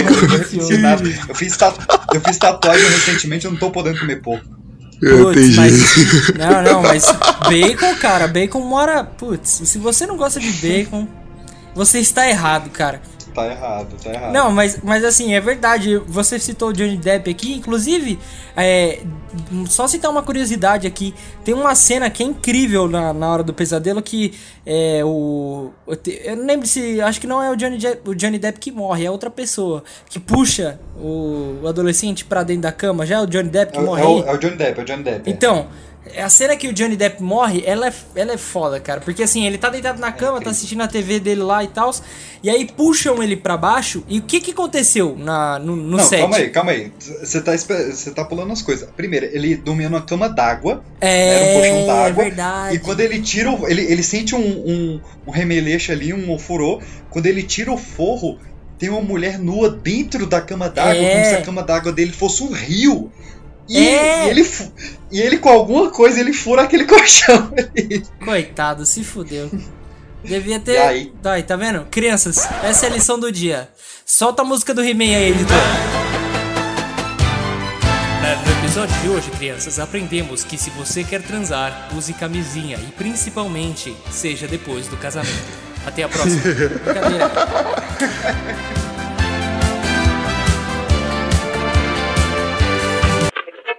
É, o- Hora do Pesadelo, ele é um filme impecável até hoje. Até hoje. Fuja muito do remake. Agora, a- a- já até falando do- dos remakes, né? Começar pela Hora do Pesadelo, é horroroso. Horroroso. Ah, Eles quiseram provar uma teoria de fã de que o Fred era pedófilo lá. Ficou uma merda. O Fred, que era o vilão, ele, ele te dá medo porque ele é engraçado. Ele é galhofa, ele parece exato. um tio teu. Então ele tá fazendo a gracinha e tá cortando o dedo dele. E isso te dá medo. Aí fazem no, no remake o Fred mega sério, mega emo, Nickelback no, no fundo. Nickelback no fundo, é. Nickelback no fone, caraca. Ouvindo razões e emoções, né? É verdade, eu vi no NX0. Ouvindo NX, é. Não, ouvindo, ouvindo. ah, é- essa piada é muito boa, cara. Eu quero se dar um. Ouvindo Slipknot. Nossa, velho. Puta merda, hein? Parabéns, essa aí. Olha. Nossa! Mano! Nossa, eu até perdi o rumo da conversa aqui. Mas logo Essa- depois a gente teve o remake do Sexta-feira 13, que foi até com o Sam, do, do Supernatural. É também bem polêmico, né? Porque ele mostra que o Jason não é que ele, ele, ele era uma força sobrenatural e que ele aparecia no, nos cantos, né? Por isso que a galera corria, ele andava e ele chegava primeiro. Mas mostra que o Jason ele tinha tipo um subterrâneo por baixo do, do Crystal Lake, e aí ele ia por baixo, lá embaixo ele corria, e aí saía no sapão e surpreendia a pessoa.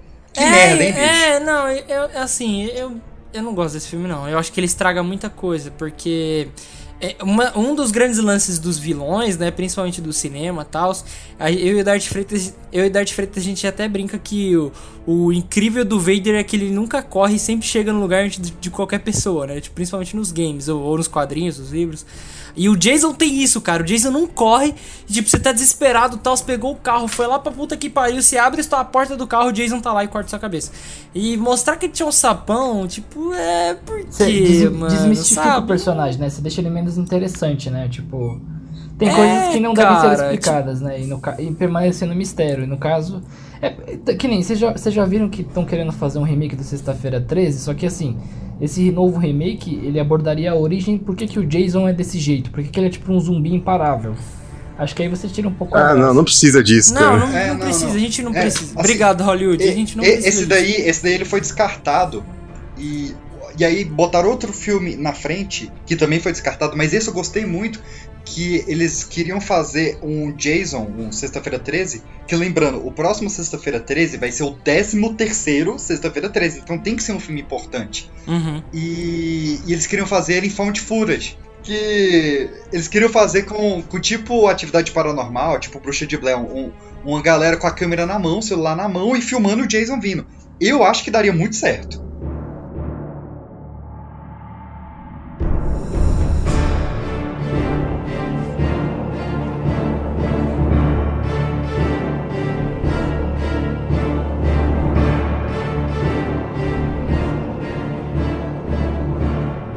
Então, saindo um pouco aí, refrescando um pouco enquanto rolava toda essa parte de cinema slasher, que durou até hoje, né? Tem slasher, a gente vai falar de alguns mais recentes, mas em paralelo a isso, voltava novamente a ter uma onda de adaptações literárias do horror na literatura agora para os cinemas. Principalmente por um sujeito que é o mestre do horror, o pai do horror, o cara que publicou 84 livros e ainda está vivo em atividade, que é o mestre Stephen King. Começando uma em 76, salva de palmas. uma salva Carrie de palmas. A estranha. Uma salva de palmas no BG. Uma salva de palmas. Uma salva de palmas pra eles. Um monstro. Um monstro. Uma salva de palmas. Eu não sei se. Eu, eu vou, não vou atropelar muito aqui. Deixa eu só falar. A gente, se, eu vou seguir a sua ordem. Você falou primeiro Carrie Estranha. Carrie Estranha é um filme legal. Eu acho que hoje ele não envelheceu tão mal quanto os outros. É, mas ele tem um, é, Brian De Palma. Só que eu acho, e aí fica uma pequena, uma pequena coisa que eu acho que daria para mudar, que aí, assim, o, esse filme foi o primeiro jump scare que a gente viu na, na vida, assim, digamos assim, que, que surgiu na história do cinema. No final do filme, a Carrie tá morta e a menina vai lá visitar o túmulo dela. Quando ela vai visitar o túmulo dela, ela vai deixar uma, umas rosas lá. E a mãe, a, a mãe, a mão da Carrie sai e pega o braço da, da amiga dela. Só que a música que toca ali, ela não te dá medo. Tipo, parece um final de episódio dos Trapalhões, assim, sabe? Começa a tocar uma música meio que. Tipo. É, é então, é. é assim, não daria pra, sei lá, um editor dar uma sugestão e falar assim, gente, vamos pelo menos, pelo menos mudar a música do final, tipo, deixar, deixar isso aqui que vocês vão ouvir agora.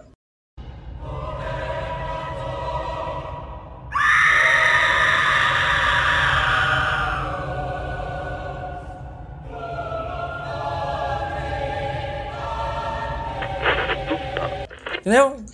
Isso, entendeu? Deixa isso, a cena melhora muito, entendeu? Agora, é. falando em. Eu adoro o som, eu adoro o cinema no geral, adoro iluminação, mas escutem este som.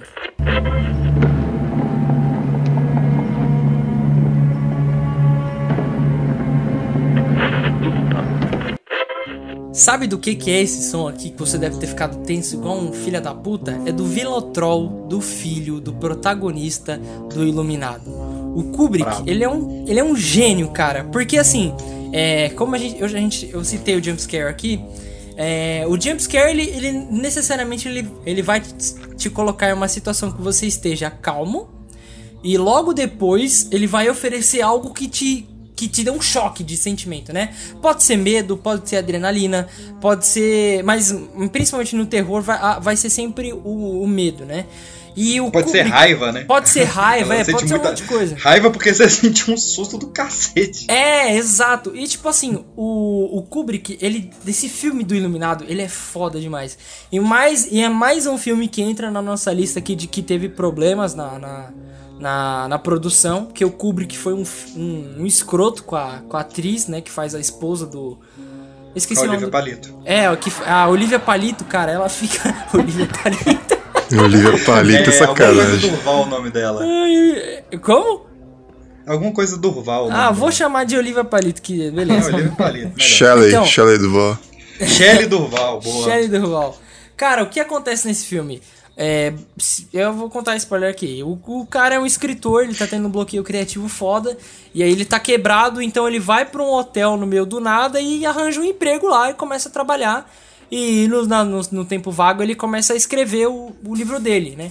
É o, é, o over, é o Overlook Hotel. E se você assistir a melhor série de comédia de todos os tempos, que é Todo Mundo Deu Cris, você vai ver que o Julius ele trabalha no Overlook Hotel. Ele trabalha no mesmo hotel do Iluminado. Sério? Que? Não sabia dessa não, hein? Caramba. Cara. Caramba, essa Caralho. foi... Essa foi... Essa valeu o programa pra mim mesmo. é, não, vocês podem fechar aí o seu aplicativo. Que... Mas peraí, o Julius era, o Julius era segurança do Overlook Hotel? É, cara, eu não sei, cara. Não sei. Mas Porque ele, ele trabalhava de segurança e de carteira. É, ele trabalhava. É, isso, é. Oh, peraí, então você tá querendo dizer que o Julius tinha mais de dois empregos? Ele não tinha dois empregos, ele tinha três empregos, mano, é isso? Não, ele Olha tinha, só, não, plot ele twist. Dois, ele tinha dois. Ele, tinha, ele trabalhava como entregador de jornal e ele era segurança de, de, de um hotel. Então, o hotel ah, que ele trabalhava... De hotel. Por isso que ele chega toda hora à noite em casa lá. Então o hotel que ele trabalhava era do Iluminado. Mas voltando, volta, volta. O, o, o filme do Iluminado, o grande lance dele é que ele não é. Ele pode. Ele tem dupla interpretação. Ele pode ser só uh, um filme de terror e sobrenatural, quanto ele pode ser um filme de terror é, psicológico, que o cara vai ficando maluco ali e, e você, tipo, o hotel vai deixando ele maluco, tá ligado? É.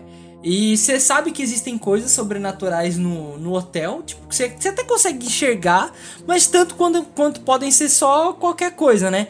Agora, o bagulho que me chocou a primeira vez que eu vi é a morte do filho dele lá, do, do Velotrol, porque o lance do Kubrick é justamente esse, né? Que ele vai ele vai te provocando, né? Ele vai insinuando, ah, o moleque tá andando de Velotrol aqui, daqui a pouco você vai ver aqui. Aí daqui a pouco tem a, ele tá de novo. Aí na terceira vez, pum, acontece o bagulho e você fica tipo, mano! O. Como, como engenheiro, eu fico muito incomodado no Iluminado, porque o Kubrick ele conseguiu criar um set em que, se você parar. Claro, você tem, muito tempo livre para você fazer isso, que nem eu tinha quando assisti. Mas se você parar, vai acompanhando o, o, o moleque andando lá e com o Velotrol e vai de, tentando desenhar o hotel, você vê que é impossível. Porque uma janela que era para dar para rua, ela dá para um quarto. Uma porta que era para dar para saída, ela dá para dentro, saca? É o, o hotel inteiro ele tem uma arquitetura impossível de existir. E o, o, tempo todo que você vai andando nos corredores, ele vai tendo isso, que aquele hotel não tem como ser real. Não, não, sim, e, e, tipo assim, uma, até os próprios corredores, se você for olhar mesmo, comparar, eles são meio estranhos, tá ligado? Porque ele entra em um corredor, aí ele vira no próximo já, se você for reparar, o papel de parede tá diferente, o, o carpete tá diferente, então você fica tipo, mano, algo de errado não está certo nesse momento. Mas isso é por conta da maneira como foi filmado, né? Tipo, como eles filmaram. Né? Sim. Sim, Sim, sim. É, por exemplo, uma, uma das coisas que eu gosto bastante desse filme é que o, o Kubrick ele usa, pelo menos assim, a câmera sempre muito próxima, né? Quando tem uma cena tensa, você vê assim a, a expressão da pessoa. Esse bagulho do Velotrol que eu falei, o Velotrol, pelo menos no início do filme, tá sempre muito bem enquadrado, assim. Você fica meio, tipo. Você fica desconfortável assistindo o filme. Eu acho que essa é a, é a, é a expressão que eu tô procurando aqui. O, o filme ele ele teve, acho que foi a maior repercussão, que foi o, o Stephen King ter odiado o filme, né? Porque uhum. o Kubrick ele mudou muita coisa do livro o Stephen King ele chegou a sugerir um roteiro pro Kubrick, o Kubrick mal leu o roteiro, já desconsiderou, porém ficava telefonando direto pro Stephen King para tirar dúvida. E assim, eu não lembro é. qual era o, os estados é, exatamente, mas tinha um fuso de horário muito diferente, então o Kubrick ligava pro Stephen King e no, no fuso do Stephen King era de madrugada. Aí, pô, o cara já tá revoltado, ele não pode fazer nada no filme, ele teve o roteiro é, alterado, o livro dele tá sendo todo mudado e ainda o diretor fica ligando pra ele de madrugada para fazer pergunta maluca, saca? Então, não é à toa que ele ficou revoltado e fez o seriado depois. Né? É que é uma é, merda. Né? né? Que é uma merda. Sim, é uma merda. Né? Mas, mas, mas tem um motivo que pareça. Ah. Fala aí. Não, é, o seriado tem... ele é parecido com o livro, né? Tipo, é, é, é bem. Pra você ver que nem, nem sempre uma boa adaptação é uma boa adaptação. Porque o livro é, é. sensacional. É. O cara filmou página por página do livro e fez uma coisa horrorosa. É, não deu certo. É que, mano, é que a gente tem que, tem que falar aqui. A gente tem que atribuir a uma pessoa. O Jack Nicholson, ele tava doido no filme. Ele tava doido. Tem uma cena que é filmada assim, tipo, backstage, que dá muito, dá muita dó do Olivia Palito. O Kubrick pega assim, tá com a câmera e fala, action! Mano, vem o, o Jack Nicholson, velho, com um capiroto no corpo, assim, já, entrando assim. Mano, a mina, ela devia estar tá num estresse que, tipo assim, aí outra coisa também, na hora que, que quebra lá o machado lá e tal, e ela tá no quarto, muitas, muitas coisas que rolam naquela cena, a Olivia Palito não sabia o que estava acontecendo. Então ela entrou em choque mesmo. Tipo, na hora que quebrou o bagulho, ela tava chorando de verdade, não era atuação. Caraca. É, tinha tudo isso, né?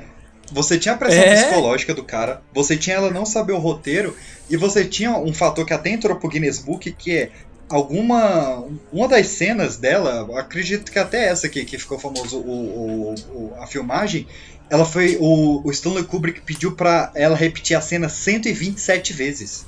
Puta, é verdade, que ele falou que, que não tava bom, né? É, que a, era a tela ter a cara de cansaço, de exausta, de choro, de desespero. É. E assim, a cena ficou perfeita, mas aqui custa. A mulher teve sequelas, assim, por anos por causa dessa não, gravação. Não, a gente tá zoando ela, é, zoando um tal, um nome assim, mas, gente, é o, é, o que o Kubrick fez com essa mulher foi horrível. Ele, ele levou ela a níveis de estresse, quase estresse pós-traumático, velho, porque foi foda.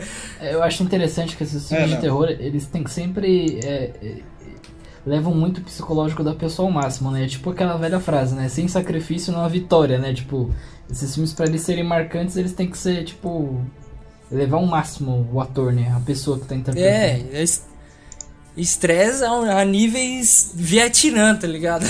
A mina senta na cadeira, vem aqueles bagulho de, de guerra, aquele meme do cachorro, tá ligado?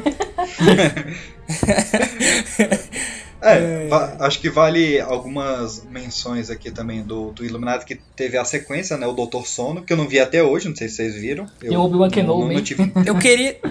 É, tem o é. Ben Kenobi. Eu queria assistir. Eu não assisti. eu não, então, eu... Pra, pra quem não viu, eu, eu, eu, sigo uma dica que me deram. Muitas pessoas que viram o filme deram essa dica, que leram o livro também. Vejam a versão do diretor de Doutor Sono. Porque hum. o estúdio deu, deu uma picotada boa ali, saca? Boa. E lá vem Snyder Cut. É, é não, já, já saiu, vejam, já saiu. Vejam o Snyder ser... Cut do, do, do, do Doutor Sono. Não precisou de 70 milhões para fazer, o filme saiu bonitinho ali. Mas dizem que ele é, mu é, O clima do filme mudou nessa versão do diretor. Eu não vi, eu, eu tô Silvio Santos aqui, né? Minha filha, minha filha viu e disse que é muito bom. e a outra não. menção é a sensacional cena do jogador número 1 um do Iluminado. Putz, essa cena é muito bom, porque o. Assim, é uma da, o personagem que fi, fica meio como central dessa cena, ele não assistiu o filme, né? Sim. E, eles, e todo mundo fala pra ele, puta, é iluminado, não vai por esse corredor. Ele, como assim não vai por esse corredor? Aí vem o, já o rio é. de sangue lá e leva ele, é muito legal. Incrível, incrível, incrível, incrível essa cena, cara.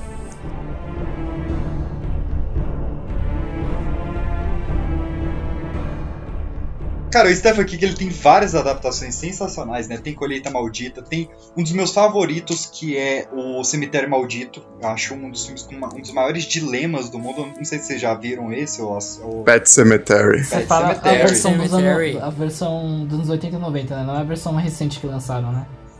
Não, é a que existe, que é a antiga. Eu não vi o remake, inclusive. Alguém viu o remake? É, não, não aqui existe. O remake eu não vi. Aqui tem a música do Ramones, pô. Aqui tem a música do Ramones. Ah, bom, então tá certo. É, não, nossa. Então esse aqui é, vale. Esse remake aí. Esse remake, ele, ele, ele foi o Esquadrão Suicida do, do terror, cara, porque ele tinha um Ah, trailer Nossa muito senhora, tá. Ele tinha um trailer muito bom e o filme foi uma decepção inacreditável. Ai, Mais um. É, um que eu gosto muito do remake, e é do Stephen King, foi o It Malia a Coisa. Nossa, velho. a coisa? Eu gosto, ó, o Witch eu gosto eu gostei do primeiro. O segundo eu acho que eles perderam a mão, porque ficou muito CGI. Ficou muito CGI, aí perdeu a mão. Cara, eu vou, eu vou citar aqui, o, o Darth Freitas já tá ligado disso.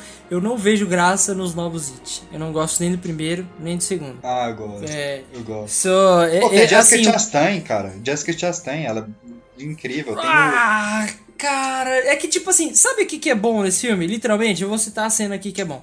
Ele fazendo aquela dancinha macabra, o diretor fazendo aquele shake can e conseguindo manter o foco na- no olho dele, na, na cara dele. É isso, é isso que é bom. Só isso. Você cortar isso. Não. Ah, é, tem outra. Aquela cena que ele tava falando com. Georgie? Hi, Georgie! E aí ele fica com o olho. É do balloon, Georgie? E aí ele fica com um olho no George e outro no peixe, ou no gato, você que escolhe. tipo, ele fica olhando pra você assim. É ok. Aí, tipo assim, puta merda, velho. Isso me deixa com raiva. Porque assim, o livro, ele consegue te passar um medo foda, assim, da, da, da situação. Que são crianças, você sabe que elas podem morrer. Aí no filme, o moleque quebra o braço, aí vê o It e fica brincando com as crianças. Na hora que ele vai lá pra matar o moleque, a mina dá uma bengalada na cabeça dele. Ele, ah, não, foda-se, vou embora, eu tô com medo. Hashtag partiu. Não, a vida é isso aí. É, sabe? Aí. E, ah, é, outra coisa também. Fica aí a. A. A indagação. Talvez seja esse o livro, barra filme, barra obra, com o pior final dos livros do Stephen King, porque ele virar uma aranha gigante é zoadão, hein? Mas peraí, você tá Ah, eu falando que- do- da versão antiga ou da série de TV? Porque da série de TV a aranha é bem pior, mano. Ah, não, mas então a aranha em si é zoado, né? Não, é, mas no, no, no livro é bem pior, porque ainda tem a suruba da- das, das crianças. lá. Nossa, é verdade. Nossa, velho. Onde Stephen King tava, tava com a cabeça, mano? Tava fumando o que nessa hora? Não, eu te, Nossa, meu Deus. é, eu- eu te falo um dia que ele tava na, na cabeça na garrafa de uísque, porque é, ele fala na, na biografia dele que na época ele tava tão drogado e tão bêbado que ele não, ele não se lembra de ter escrito It a Coisa. Caramba. Ah, isso é só uma conversinha Eu- eu- de Ghostwriter Eu que ele lembro contratou que, e ele se arrependeu só, no só final. complementando, com- complementando o que você falou, que eh, tem uma história, né, do que o It ele é um ser extradimensional, né? Ele é um extraterrestre. Aí tem uma outra entidade que é, a, não lembro agora o nome exato, mas é tipo uma tartaruga gigante que eles se enfrentam. Nossa, mano, é, é muito, ele viajou muito pra fazer essa história, tipo. Porra, velho, nossa. Caraca, virou filme de Kaiju do nada. né? É, virou Pacific Rim, do nada. É, aí tem outro livro dele que tem também essa tartaruga, aí tem menção ao Pennywise. E aí é, o- é o todo. King verso. É, não, ó, King, é- é- ele é o famoso gente boa, mas vacila. Não, tipo assim, é- é- ele tem muito livro bom, muito, assim, é, todos os grandes clássicos do terror, a gente citou um monte aqui e tal, e os livros deles são sensacionais, mas eu acho que a resposta é bem simples, no final, o It tinha que ter matado todo mundo como palhaço, um por um no, no- do livro até o final, e o ciclo continuava, pelo menos é, isso ia fazer eu falar, porra, olha que legal, tipo, ia ser tipo... É que você mostrar o monstro estraga, né, cara? É, O então... problema foi mostrar demais e com o CG, né? Eu lembro até que. no- isso mais no segundo filme que é perceptível. Que tem uma, aquela idosa lá que tá atormentando a Beverly, né? Tipo, enquanto ela é idosa, beleza, ela, ela te dá medo. Mas depois que ela vira um CG escroto, nossa, aí. ti- Tipo, Nossa, ela vira um bonecão, né? cena, essa cena tem. é, vale até citar, citar aqui du- duas cenas de idosa, né? Idosa é foda, mesmo. Que- Idoso, tem nessa- idoso dá um medo foda, né?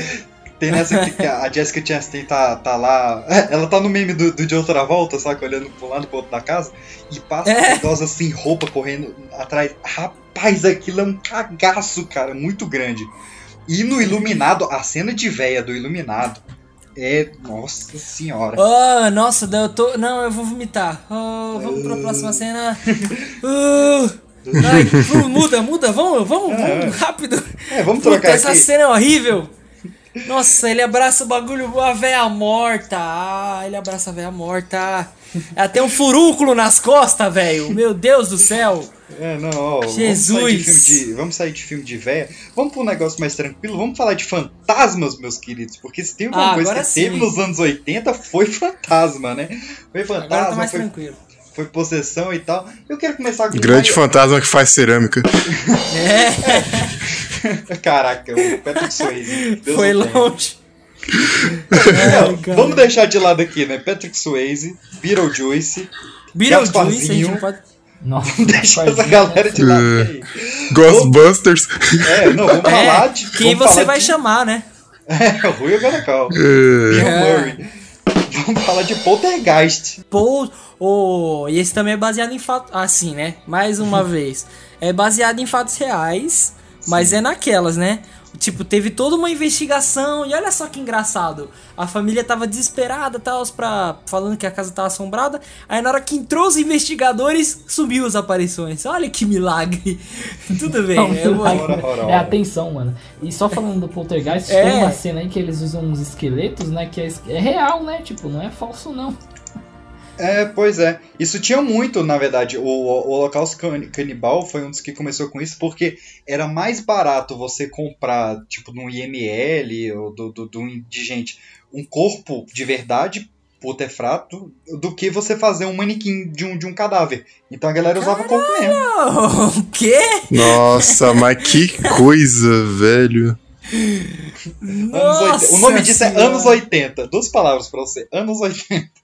Poltergeist foi o filme que fez a gente tirar o chuvisco da TV, né? Se hoje não tem mais chuvisco na TV, com certeza foi cabo de, daquela criança maldita. Poltergeist, né? Pois é, não. Não, e a cena que tem o chuvisco também é bem legal, porque assim, ela vai. O, o chuvisco vai aumentando, né? Vai aquele. É. E aí vai ele crescendo, tá ligado? Até que ele fica meio que ensurdecedor e tal. Aí você fica tipo, caralho, vamos, vamos. Eu quero sair daqui. E aí, graças a Deus, se você nasceu em pós 2005, acho, por aí, você nunca mais. Fica tranquilo, você não corre mais esse risco. Agora você TV só fica com fundo preto. Ou azul, né? É, Exato, TV você, digital não tem esse problema. Um, é, você tem um preço a pagar, né? Porque se você nasceu nessa época, provavelmente você viu o remake de Poltergeist, que é uma grande merda também. Putz, é verdade, é. Então eu sinto por você.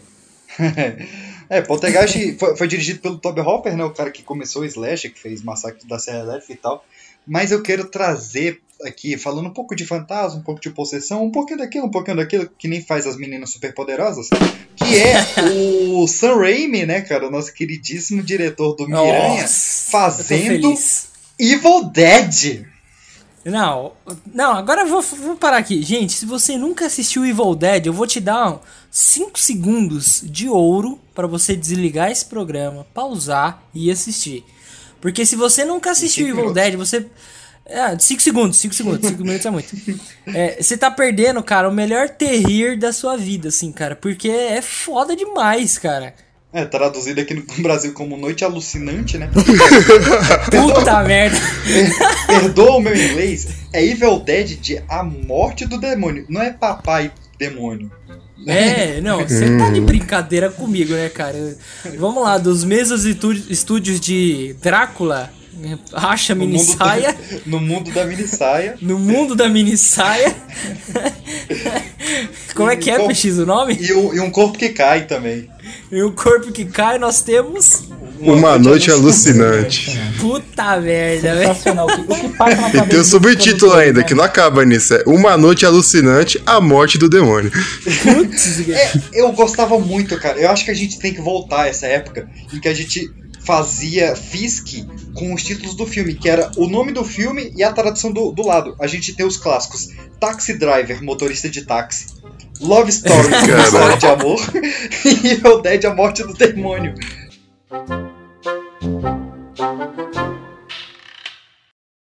A gente falou de fantasmas com grande orçamento no Poltergeist, fantasmas com pouco orçamento no Evil Dead e não dá pra gente não citar os fantasmas asiáticos, que são os mais brabo que tem. Puto, o grito! O grito chamado. Nossa, ah, velho. Suzuki Kawasaki, lembra disso? Tempura, sashimi. Ai, caramba. É, todo mundo em Pânico 4. É, perdão, nossos amigos asiáticos, nós não somos preconceituosos, é só. Nós nascemos nos anos 90, gente, é isso que dá pra fazer. É, pois é. a, culpa, a culpa é dos irmãos Wayans, que fez todo mundo pânico. Não, cara, assim, o grito é muito bom. É, eu assisti o grito quando pequeno e eu tinha medo do moleque porque ele era. Eu, eu lembro que. A cena que eu lembro é ele descendo a escada todo torto. Aquilo me deixou em, em choque. Então, e depois, mas... as fotos, tá ligado o lance das fotos? De tirar uhum. a foto e tá, a mina tá nas costas do cara e tipo assim. É, o que acontece? Todo o filme do grito, o cara tá. Ele vai sofrendo. É, assombrações na casa e o caralho, só que ele, ele a postura dele vai mudando, mudando levemente durante o filme inteiro. E aí quando chega no final, ele tá curvado e aí mostra que tipo a mina tá sentada nas costas dele. É foda isso aí, tipo, é. você fica tipo É, isso na versão asiática, né? Asiática, eu, isso. É, eu, eu, eu quando moleque eu fui ver a versão que tinha a Daphne do Scooby Doo, né? A, a Sarah Michelle Gellar. Que é um bom filme, mas aí quando você compara com o original, ele fica tosco. É que o lance da, da do terror. É, do terror tipo grito, assim, na época dele, é que ele foi meio que um divisor de águas. Quando lançaram pro cinema americano, teve muita adaptação. E aí ficou meio, meio, meio merda, mas a, né? Mas a cena dela lavar na cabeça, cara, como eu, eu passei, sei lá, uns dois anos sem usar shampoo por causa dessa cena. Puta, Nossa senhora, velho. Não, e... você lavava com, sabão, né? Pelo amor não, de Deus. É, não, eu jogava o shampoo na cabeça e sacudia que nem um cachorro, porque a agonia, velho, de ter uma mão saindo do cocuruto aqui. Uh, não, é bizarro, é bizarro. É bizarro porque, tipo, parece que a mão dela sai toda torta, né? Você, você é. tipo, uh, e é muito rápido a cena também, né? Sim. O que, você prefere? Sair a mão de uma asiática do seu cucuruto ou ter a cabeça do Voldemort lá? E. ah, pelo menos você é, não é ficar tão sozinho, né? É, Valdemar, você consegue conversar com você mesmo, né? Tipo, pô, e aí, como é que foi seu dia? Caralho, foi foda tal. Tive que matar um Pegasus aqui. Não, Pegasus não, unicórnio. Imagina o headset, o headset com o microfone pra frente e um pra trás. Não, o Voldemort no call center ia ser incrível, né, cara? O que ele ia vender mais que todo mundo, pô. É. o melhor. Deve ser a dificuldade pra dormir, né, mano? É, puta, não. Eu vou citar aqui o, o que acho que foi você, PX, que falou que, pô, a gente tem que torcer pro Quirrell ter dormir de bruxo, né? Porque senão ia ser é, foda. Que, que, nem o Batman, né? Que só dorme de bruxo é. também. Mas Nossa! Nossa, velho! Nossa! Na mesma praça, é, no mesmo banco. Puta, é. na mesma caverna, vai, vamos voltar. no mesmo É... Nossa! Não tá melhorando. Tá, tá piorando. Então vamos voltar pros Estados Unidos, vamos sair da África, vamos voltar pros Estados é. Unidos. Porque a gente tava tendo nos Estados Unidos a segunda onda do slasher. A gente teve a primeira leva lá, que foi Leatherface, Michael, Jason, Fred. Teve até um pouco, algumas pessoas consideram, outras não, o Pinhead do Hellraiser, Nossa. do Renascidos do Inferno. Hellraiser Clive é Barker, ah, como, como um slasher ou não, isso é tem alguma discussão. Eu acho que ele não é Mas slasher, na segunda não. onda. É, não, não é. Na segunda onda, a gente já tem o alvorecer um pouco maior do terrir, né? Que é o, o terror com certo humor. O Fred Krueger ele uhum. tinha um pouco isso, mas em 1988 o nosso queridíssimo Dom Mancini nos traz o brinquedo assassino Chuck. Oh, Charles Blade. Esse é legal, hein? Mas eu não consigo ter medo do Chuck, mano. Acho que, sei lá, mano. Ele é engraçado, ele vê ele xingando. É, principalmente no áudio original. Mas nem né? quando você era molequinho? É, mas ficou depois. Ficou depois. O primeiro ele é, ele é brabo. Ele é brabo, ele é brabo. Ele é meio ele é frango robô, né? Ele é meio, ele é meio frango robô, tá ligado? Porque ele, ó, oh, you bitch! Tipo, olhando pra mim assim, tipo. Cara, mas você não teve medo, né? Quando você era menor? Nem Cara, isso? não, não tive não. Nem não. quando eu assisti na Band, tipo, eu achava estranho que o cara morreu com. Primeiro que assim, cara, você toma banho. Então, deixa eu te perguntar um negócio aqui. Você é. tinha irmã mais nova que guardava as bonecas em cima da sua cabeceira? Não, talvez isso. Eu sou mais velho. tipo, a minha irmã tinha as brinquedos, os brinquedos dela ficavam no armário. Então. Aí, ó. Então... Com a faca, o fofão com a adaga. Pois é. é. Fofão, né? Com a fa... Fala que tinha o punhal na, na barriga. Mano, o fato Era... da gente não ter um filme estilo Chuck do Fofão é o maior vacilo é um da história do Brasil. É o maior vacilo. Dá pra dizer que a gente cometeu um erro como brasileiro, não, não ter feito é, isso O ainda, bagulho vinha com uma adaga já, mano. Embutida, tá ligado? Não, e ele é feio, ele tem um testículo na cara, bicho, ele tem tudo errado. É. Não. Aquele fofão da carreta furacão não me engana. Tô esperando ele fazer besteira. Tem que ser ele. Ele já tem um elenco já. Exato. Uma hora ele vai fazer uma merda e a gente vai pegar ele no pulo. No pulo, caralho. Deixa ali. É, é.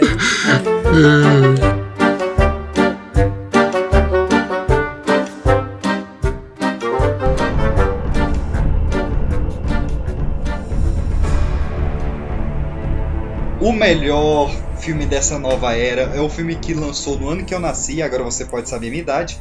Que é um dos meus filmes preferidos do mundo, que é Pânico, cara, do Wes Craven, do gênio Puts. Wes Craven. Não, e esse é terrível, assim, eu assisti Pânico, o, o, Pânico filme mesmo.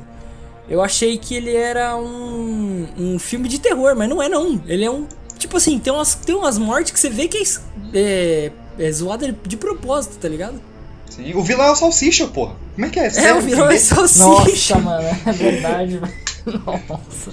Não, o pior é que agora no dia 12, né, no, no, dia das crianças, dia 12 de outubro, teve no, no FX, sabe aquele canal aqui que é da Fox, o FX? Sei, sei, é, sei. Teve uma sessão criança de, de, de, filmes, passou, tipo, sei lá, Karate Kid, passou um filme lá, e passou Pânico. Eu, caraca, velho. Uau, que infantil. Alguém errou aí, hein?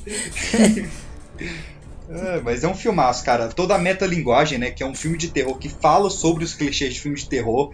É a primeira vez que a gente tem um, um, nerd ali que ele fala, cara, ó, em filme de terror, se você falar que vai sair sozinho, você exato. vai morrer. Se você vai morrer, sexo, exato. Você vai morrer é. e tal. E é genial, porque no primeiro filme funciona muito bem, é muito bem feito. No segundo, aparece mesmo o nerd falando da, dos clichês de sequências, que também é muito bom. No terceiro, ele volta para falar os, os clichês de trilogia, que são também muito bom. E no 4 ainda tem ele falando do, do, dos clichês de remake. Cara, é todo. Me surpreende esse bons, filme não ser do Mel Brooks, né? Não, é Mel Brooks legal. adora fazer isso. Pois é. Adora quebrar uma, é. quarta parede.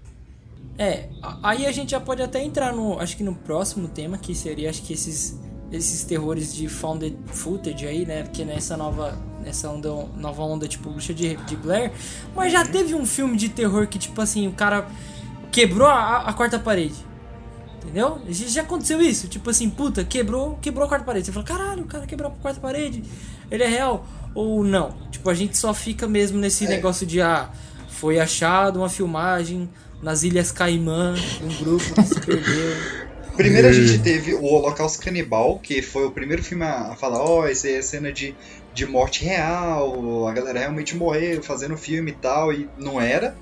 E o uhum. mais famoso que teve foi realmente o Bruxo de Blair, né? Que foi o filme da, da, da galera falar, olha que acharam o filme na, na, na floresta. É que o lance, o lance desse filme inteiro foi que o marketing dele deu a parecer. Mandou bem. É, mandou, bem. mandou muito bem.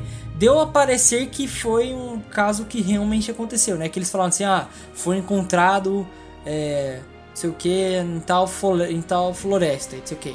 Aí, baseado nas, nas histórias das vítimas. Tipo assim, ele usava palavras que vocês falavam, tipo, puta, mano, o bagulho é real, aconteceu mesmo, não sei o quê. E aí, na realidade, não era. É, o, o, o que pegou muito do marketing é que, assim, é um marketing que ele nunca mais vai conseguir se repetir. Porque eles realmente deram sumiço nos atores, eles mandaram os atores viajar e ficar escondido, eles enganaram a família dos atores, fingindo que os atores tinham morrido. Eles deixaram o carro é, largado, eles botaram cartazes oficiais de desaparecidos na, na cidade onde foi filmada. Tinha site oficial com, com a história deles. Eles mexeram no, no que era o início da, das redes sociais, acho que na época era MySpace. Com, com, com, desativaram todas as redes sociais deles. Então ela foi muito bem construída. O problema para nós é que nessa época, né, em 99, ainda tinha um delay muito grande entre a estreia do filme lá e a estreia do filme aqui. Então, quando ah, ele veio é. estrear no Brasil, já tinha revelado toda a brincadeira, digamos assim. É, a galera já tinha apelado com, com, do tipo, caraca, que absurdo, o que, que vocês estão mostrando no cinema? Já, já tava processando o diretor, e aí o diretor uhum. já teve que vir a público mostrando os atores vivos. Então a gente já chegou uhum. o filme spoilado. Mas pra lá, ah. cara, ele foi um marco. Não, assim, eu, eu nasci em 90, nasci um ano antes do filme, né? É, e o, o, o, Minha mãe fala que, tipo assim, a, a, a propaganda desse filme foi, foi incrível, assim que realmente as pessoas foram pro cinema para assistir esse filme é, achando que era, tipo assim, mano, o bagulho aconteceu tal. Então, assim, eu, eu entendo que você falou que teve um delay, mas eu acho que ainda chegou a acontecer um pouco no Brasil, assim. Sim. É, não, é, assim, quem era muito antenado ficou sabendo antes, né? Mas até ele estrear, o Fantástico tava na brincadeira de fingir que era real. Ah, é? Caraca! É, Pra você, adolescente que tá ouvindo, o Fantástico era tipo a internet dos anos 90, 2000. É, eles se chamavam de a revista, a, a revista digital da televisão. É, olha aí, hein? Tamo velho mesmo. Tamo velho. Não, vou curtir. Não, e, e, nessa onda a gente já, já, fal, já falaria de atividade paranormal ou não? É, Porque... não, é, é nessa onda, né? Porque o primeiro Atividade Paranormal é incrível. Tudo bem que assim, cara, puta, vamos ser sinceros, né? Uma coisa que eu depois que eu comecei a, a usar a câmera e tal, estragou um pouco, que é, eu sei que você não vai deixar a sua câmera ligada, tipo, a madrugada inteira, porque a bateria dela não aguentaria isso, tá ligado? Sim. Mas, mas ainda assim foi um filme bem montado. E uma coisa que eu vou até destacar do primeiro Atividade Paranormal é que o lance dele é que ele foi filmado inteiro documental, ele foi barato para fazer mais uma vez, que, que já falei aqui, e a propaganda dele, eu lembro até hoje, eu tenho isso guardado na minha cabeça, que o marketing que passava na, na TV, assim, né? Não tinha trailer. Era a filmagem das pessoas reagindo ao Sim, filme, tá ligado? Muito bom. Então, isso era animal, que você ficava tipo assim, puta merda, mano, olha que louco isso, não sei o quê. Tipo, porra, eu, eu gostei, tá ligado? Gostei pra caramba. É, não, foi revolucionário, cara, revolucionário. O problema é que depois as sequências foram decaindo, né? Tipo, teve o mesmo problema, né? Tipo, o primeiro é bom, mas aí depois as sequências foram só repetindo a história. Cara, ó, tem uma cena, uma cena que eu gosto, eu não sei se é no 2 ou se é no 3, mas é que assim, que eu, que eu achei bem feita. Porque como você tá acompanhando a visão da, da pessoa que tá filmando, né? É uma, é uma selfie de duas horas e meia. Que a, ela tá segurando a câmera e aí ela vai e tal, está passando pela cozinha, aí você vê a cozinha cheia de móveis. Aí ela vai pra sala, continua se filmando, aí você vê rapidinho, mano, é rápido mesmo, um vulto passando atrás da câmera. Aí ela, ela vai, continua andando, vai, abre a porta e tal. Quando ela volta pra cozinha, não tem móvel nenhum na cozinha. Aí ela fica tipo, caralho, o que que tá acontecendo aqui? Isso aqui. Aí do nada, cara, cai uma porrada, todos os móveis caem no chão, assim, blum! E se, tipo, na época, tipo, que eu vi esse filme, eu fiquei em choque. Falei, caramba, velho, olha, o capeta tá nervoso aí. Aí, tipo assim, mas foi só isso, sabe? É, eu acho que o que acabou estragando essa franquia é a repetição. É que é o mesmo esquema de, ah, a gente achou não sei o que, é, não sei o que, e tudo, tipo, ser nos Estados Unidos, não tem nenhum que varie, entendeu? Podia ter um, cara, que, sei lá, fosse um grupo de viagem, tipo a Bruxa de Blair mesmo, e acontece alguma coisa, esse nego vai morrendo, por que que tem que ser só, só, é, só espírito, sei lá, não pode ser criatura, tipo, não pode ser... É, teve o Cloverfield, né, o Cloverfield ele foi nessa pegada. É, exato. O primeiro Cloverfield ele é um filme de monstro e o resto, tipo, eu não sei, é aquele tem um filme que eu acho da hora pra caramba que você, é um psicopata sequestrando duas pessoas no meio da tragédia da tragédia do, do monstro de Cloverfield lá é, que acho é... que é Cloverfield Rua 10, uma coisa assim, né? Isso, isso aí.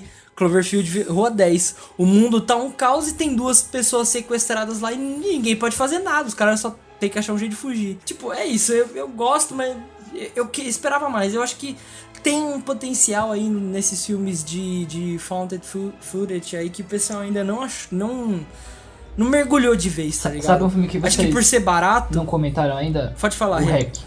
Hack. Hack é, é muito bom, hein? Muito bom. É de zumbi, né?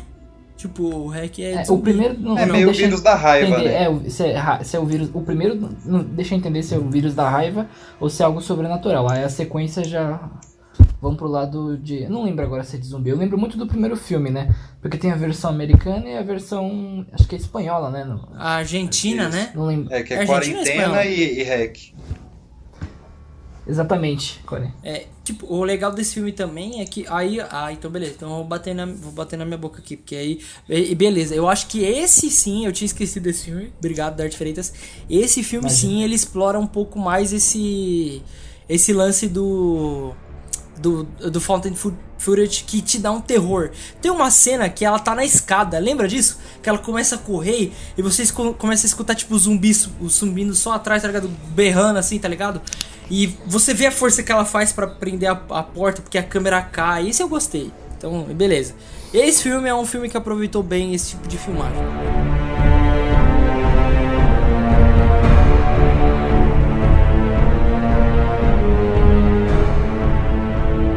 Então, vamos avançando para um pouco mais recente, porque a gente teve, falou aqui grandes nomes, né? A gente falou aqui de Wes Craven, a gente falou de Hitchcock, a gente falou de Stephen King, mas tem nomes recentes também no mundo do terror. Eu queria puxar o meu atual diretor favorito, né, já que o meu antigo favorito já veio a falecer, que era o Wes Craven, mas atualmente o meu diretor preferido é o senhor James Wan. Um deus, um deus. Ah, Insidious. Insidious. Jogos Mortais, e o filme que mais me deu cagaço nesses meus anos de vida, que foi Aquaman. ver no cinema o, o Invocação do Mal. Olha, quase, hein? Invocação do Mal foi terrível. Cara, eu tenho uma história bem engraçada com Invocação do Mal, porque assim, é, quando é, a gente foi. O estreou Invocação do Mal, eu lembro que era tão embaçado que para você assistir esse filme você tinha que ser maior de 18, né? Alguma coisa assim. Sim. E aí eu e meus amigos a gente não conseguiu entrar, então o que, que a gente fez? A gente alugou o, o, aliás, esperou sair, né, o filme e tal. Fomos lá na feirinha, compramos um Piratex, 10 conto. Aí chegou em casa, então um monte de moleque em casa e tal. E, e, e, aí meu pai não gosta de filme de terror. E aí ele falou assim: Bah, o que, que você vai fazer? Não, a gente vai ver esse filme. Falei, ah, então beleza, assiste aí que eu vou sair. aí a gente tava assistindo o filme, cara, mó entretido. Cara, sem combinar, sem meu pai saber. Na hora que aparece lá o espírito na casa, vem meu pai lá do quarto, velho, com lençol assim coberto. Tipo assim, ele chegou de mansinho. E aí ele, tipo assim, a gente tá assistindo, ele ficou parado meia hora do lado de um colega meu. Na hora que ele olhou assim, ele deu um berro, velho. Eu juro que minha alma saiu do corpo, assim, voltou, tá ligado? Ah! Aí meu pai tipo, começando a dar risada, você tá ligado? Eu falei, meu Deus, que merda é essa, tá ligado? Tipo, é, foi muito engraçado, véio, a situação. Mas o Invocação do Mal, ele mexeu muito comigo. Eu acho ele muito bem dirigido. Atuado, nem se fala, né? Vera Farmiga, o, o Coruja do ótimo, do Zack Snyder. Ai, cara. o Zack Snyder voltando. Mas é, ele, ele é muito aqui. bem feito. E assim, eu vi com com meu primo Diego, a gente vê muitos filmes de terror junto, assim, via todos que saíram do cinema a gente via junto. Aí a gente viu, foi dormir na, na, na, casa dele, os dois com um cagaço gigantesco do filme. Só que um não podia passar pro outro que tava com cagaço, né? Tinha que manter a é, pose ali. Tem que manter, né, mano? Um pelo do saco tem que. Tem que manter. tem que tá liso. tem que estar tá liso. E, é. e aí Cara, ficou os dois idiota a noite inteira acordada com medo de quem ia chegar no quarto do outro ou pra dar três batidinhas na parede ou pra chegar na porta do quarto fazer o. Ah, são as duas cenas mais desgraçadas do filme. Nossa, essa cena da Não, dá pra dizer acho que é um jump, o maior jump scare, mano, porque ele é muito inesperado, Sim. sabe? E, e, muito, muito engenhoso, né? Tipo, o James Wan, ele é muito criativo, né? Tipo, nossa, é lindo, é lindo, é lindo. Toda a construção da brincadeira da criança, que ela vai, ela vai crescendo. Você tem toda a cena da mãe brincando com a criança, com o negócio de bater palma, ela ensinando. Aí tem a hora que a criança não quer, ele filma a criança indo embora.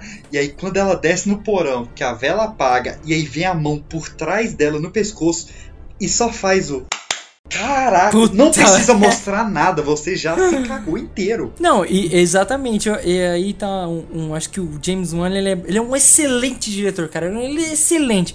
A gente já falou isso aqui, o Aquaman só é o que é porque ele fez um filme incrível com um roteiro muito merda. É, o, é... ele fez um, um Veloz Furioso ficar incrível, porque o set é muito bem dirigido. É, exato, tipo, e assim, o que, o que eu acho legal que a gente ressaltar aqui é que o James Wan, ele foi um dos responsáveis por meio que ressuscitar o terror no cinema, tá Total. ligado? Porque o, Totalmente. O, o, te, o terror, ele tava muito pra baixo na época, tá ligado? É, quando, eu lembro que quando lançou a Invocação do Mal, todo mundo tava esse mesmo esquema, assim, de pedir, não sei o quê, é, porque foi muito impactante, tá ligado? Foi muito diferente. É, e quando você vai assistir o filme, eu acho que aí tá um ponto que é bom a gente ressaltar. Ele sabe te dar medo nas horas certas, cara. Sim. Porque, tipo assim, quando você vai relaxando, tá tipo, ah, agora já passou, não sei o que. Aí vem a palminha, pá. Aí não sei o que e tal. Vem a cena lá que abre a porta do armário, tá a criança no bagulho, ela vira, não tem mais criança, olha, tem um, um bicho em cima do do armário. Tipo, isso são cenas legais. E sem falar que eles criaram aí é, é, figuras do terror que são é, icônicas, fodas, que é a, icônicas. É, a Freira e a Annabelle, né? É, mas assim, fica só nesses filmes, né? Ele Porque... conseguiu montar um, um MCU. É, não, assim, James Wan. Eu até acho, mas tipo, se você pega Freira e Annabelle, são filmes bem inferiores, né? Se comparar com Invocação do Mal, né? Ah, não, é, beleza. Eles beleza, mas o que do 2, tô... né? O Annabelle 2 ele foi muito superior. É melhor. Mas o 1 um, um foi tão ruim que quase ninguém viu o 2. É, eu assisti o 2. Eu assisti o. Não, não assisti o 1, um, eu assisti o 2. Cara, é bem ruim. É bem ruim. Assim, pra você ter noção, tem uma cena em específico, que eu lembro disso até hoje. Minha mãe e eu, a gente. A gente é, tem esse costume. A gente colocou o filme de terror, tava assistindo e tal. Na cena que a menina tá. tá fugindo lá da Annabelle, e aí ela tá debaixo do. Da, daquela da fazenda lá, da, da carpintaria. Que aí eu, eu falei, eu falei nitidamente. Falei, ó, vai ter uma, um jumpscare agora. Na hora que eu falei, apareceu ela correndo atrás de mim.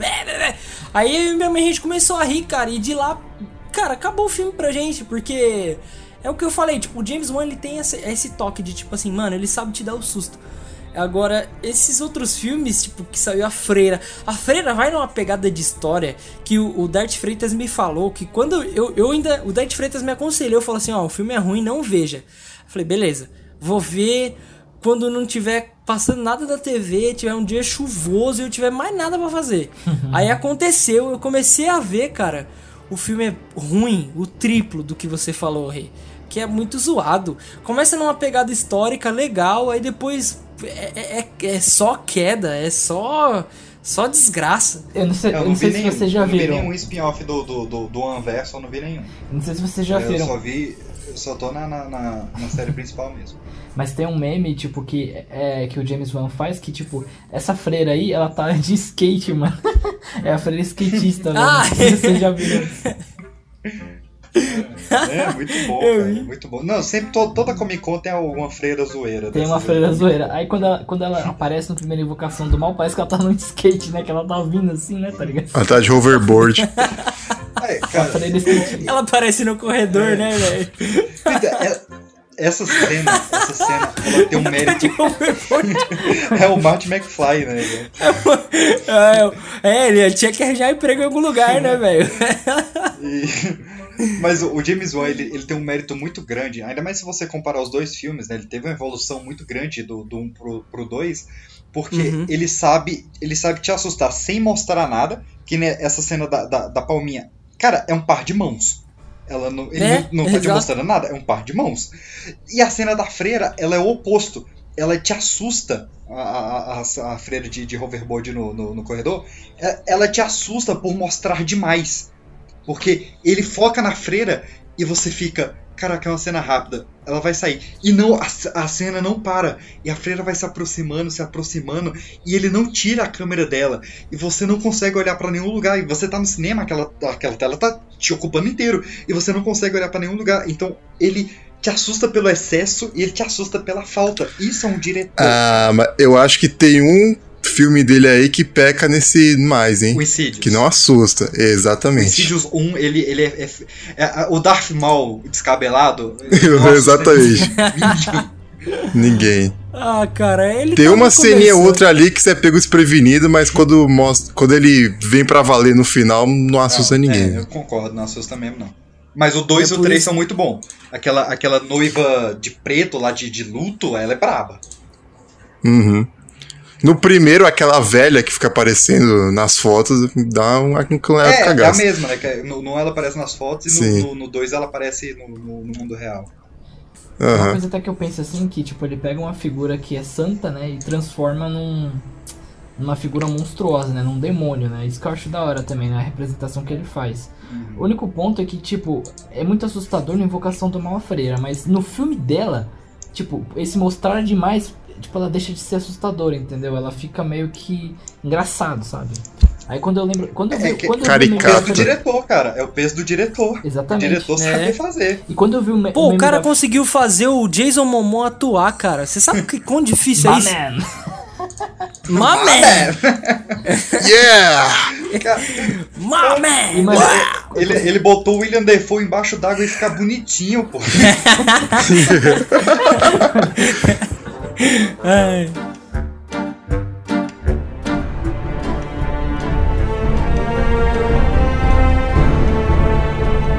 Vamos falar do último subgênero, meus queridos, que é o mais recente, que é o que nós estamos vivendo agora, que é o neo-terror, que muita gente ainda nem está familiarizada com esse, esse gênero aí, né? Mas nós tivemos ele tanto nos filmes quanto na série, na excelente Lovecraft Country que está passando agora, no, um pouco no Black Mirror, um pouco no, na nova versão do Além da Imaginação, mas nos cinemas a gente teve em, dois, em 2017 nós tivemos o excelente Corra do Jordan Peele. Mano, esse filme ele é muito bom. Putz, fala aí que eu depois eu vou me empolgar, eu não vou deixar vocês falar. Brincadeira. É, é só, só, só eu, eu, vou botar as cartas na mesa aqui e aí a gente joga, pode ser? Opa! Que o, o Neo Terror ele tem também um, uma trindade santa ali, né? A gente tem o Jordan Peele, que fez o Corra e o Nós. Nós, é. A gente tem o, o, o Ari Aster, que fez o Hereditário e o Midsommar. E a gente tem o Robert Eggers, que fez a Bruxa e o Farol. Aí a gente mete bronca agora. Cara, então, vamos lá. Primeiro, eu, eu vou citar a Bruxa, que é um filme bom. Para quem não tá. É, a Bruxa é, é, a atriz principal, é a mina que faz o. O. O. Ai, meu Deus, fragmentado. Ela faz a menina do fragmentado. Que, é a mesma, mesma mima. Que inclusive, que, que, inclusive ela vai ser a Furiosa agora, né? Tiraram a Charlize ah, pra ser ela no, no próximo Mad obrigado, Max. Obrigado, Hollywood. Tá tudo errado. Tá, vamos, 2020 tem que Eu, acabar agora. É. E o Tom Hardy vai ser o Thor agora. Né? O quê? Mas, ah, não, é, velho. O, o Thor vai ser o Max e a menina vai ser a Furiosa. Uau, que coisa legal, hein? que, que ideia boa, hein, Jorge Miller? Que Putz. ideia incrível você teve. Isso é, um, você aposenta. isso é um sinal que a pessoa está ficando velha, com certeza. Mas então, Bruxa é um filme muito legal. Eu não quero dar um spoiler, porque é, eu acho que ele, ele. A gente vai estragar muito. Esse eu vou dar a liberdade pra vocês. Mas assim, é um filme. Esse é recente, esse é esse recente, é recente. Esse, esse, vale guardar. É um filme que, tipo, quando eles começam a montar as peças, você fica assim: eu não acredito que os caras me, é, é, me tapearam desse jeito, tá ligado? Que é muito legal. Ele é, ele é recente, é um filme que você acha fácil aí na internet. É, então é isso, assista. Agora, corra. Mano, quando. É, esse eu vou dar spoiler. Se você não quiser parar de. de pode, pode parar o programa por aqui. É isso, redes sociais, todos os participantes estão aqui embaixo. Cara, tchau.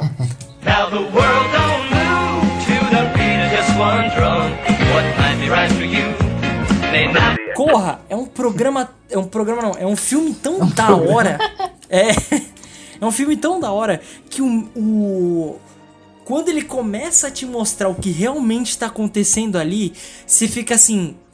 A, o meu pensamento foi: puta que pariu, fudeu, e agora? Foi isso que eu pensei. Porque eu olhei pro cara, eu com um olhar o ator conseguiu me passar tudo o que ele tava sentindo. Eu falei assim: o que que esse cara vai fazer? Os caras estão numa família branca, ele é negro e eles vão vender o cara como vão, vão fazer transplante telepático com o pai, com o vô, aliás, da mina. Mano, eu fiquei em choque, eu fiquei olhando assim, eu falei, mano, que, que, que, e agora? O que, que, que, eu vou fazer? O que, que, que vai acontecer? Mano, é incrível, a direção desse filme é, é, é, incrível, assim, o bagulho que tem lá do sininho da, da, da, da xícara, Que quando ela fala assim. Uhum. Que que ela, eu não lembro nem que ela fala pra ele, acho que ela fala assim, é. é, é durma, né? Bate um você puta, apaga. Falei, mano, ferrou. Que aí é, é quando o filme, digamos assim, começa mesmo, né? É, eu, eu queria trazer algumas curiosidades também desse filme. O filme ele é, ele é cheio de simbolismos sobre racismo que, assim, são. Eu vou usar palavras muito, muito difíceis aqui, mas eles são divertidos de você ficar encontrando e depois eles são muito pesados para você absorver eles, né? Que, por exemplo, quando tem a primeira cena de hipnose e ele fica rasgando o, o sofá com a unha, você tem o personagem negro catando algodão. Então ele é um simbolismo. Caramba, das, quando, da, da lavoura, quando, né? É, quando você tem a revelação da, da, da mina, se é a vilã mesmo, não sei se você lembra, que, que ele tá fugindo e tem uma cena dela comendo cereal, só que ela tá comendo cereal seco e tá bebendo o, o leite do lado. Você, lembra dessa cena? Putz, é verdade, não tá misturado. É, é, é porque o branco não se mistura com as cores. Uh. Por isso que ela, ela come o cereal seco e bebe o leite. Ela não joga o leite no cereal para não misturar a cor branca com as outras cores. Eu tô mandando aí na, na conversa uma imagem, não sei como é que faz pro. Eu vou, eu vou dar o comando pros ouvintes acharem, mas primeiro não, eu quero não, que, eu que ponho, a galera aqui veja. No, eu vou pôr no post, pode deixar. É, o que, que vocês veem nessa imagem aí? Eu vejo ele assistindo. Eu vejo ele. Ele tá vindo, ouvindo a palestra lá do cara, né?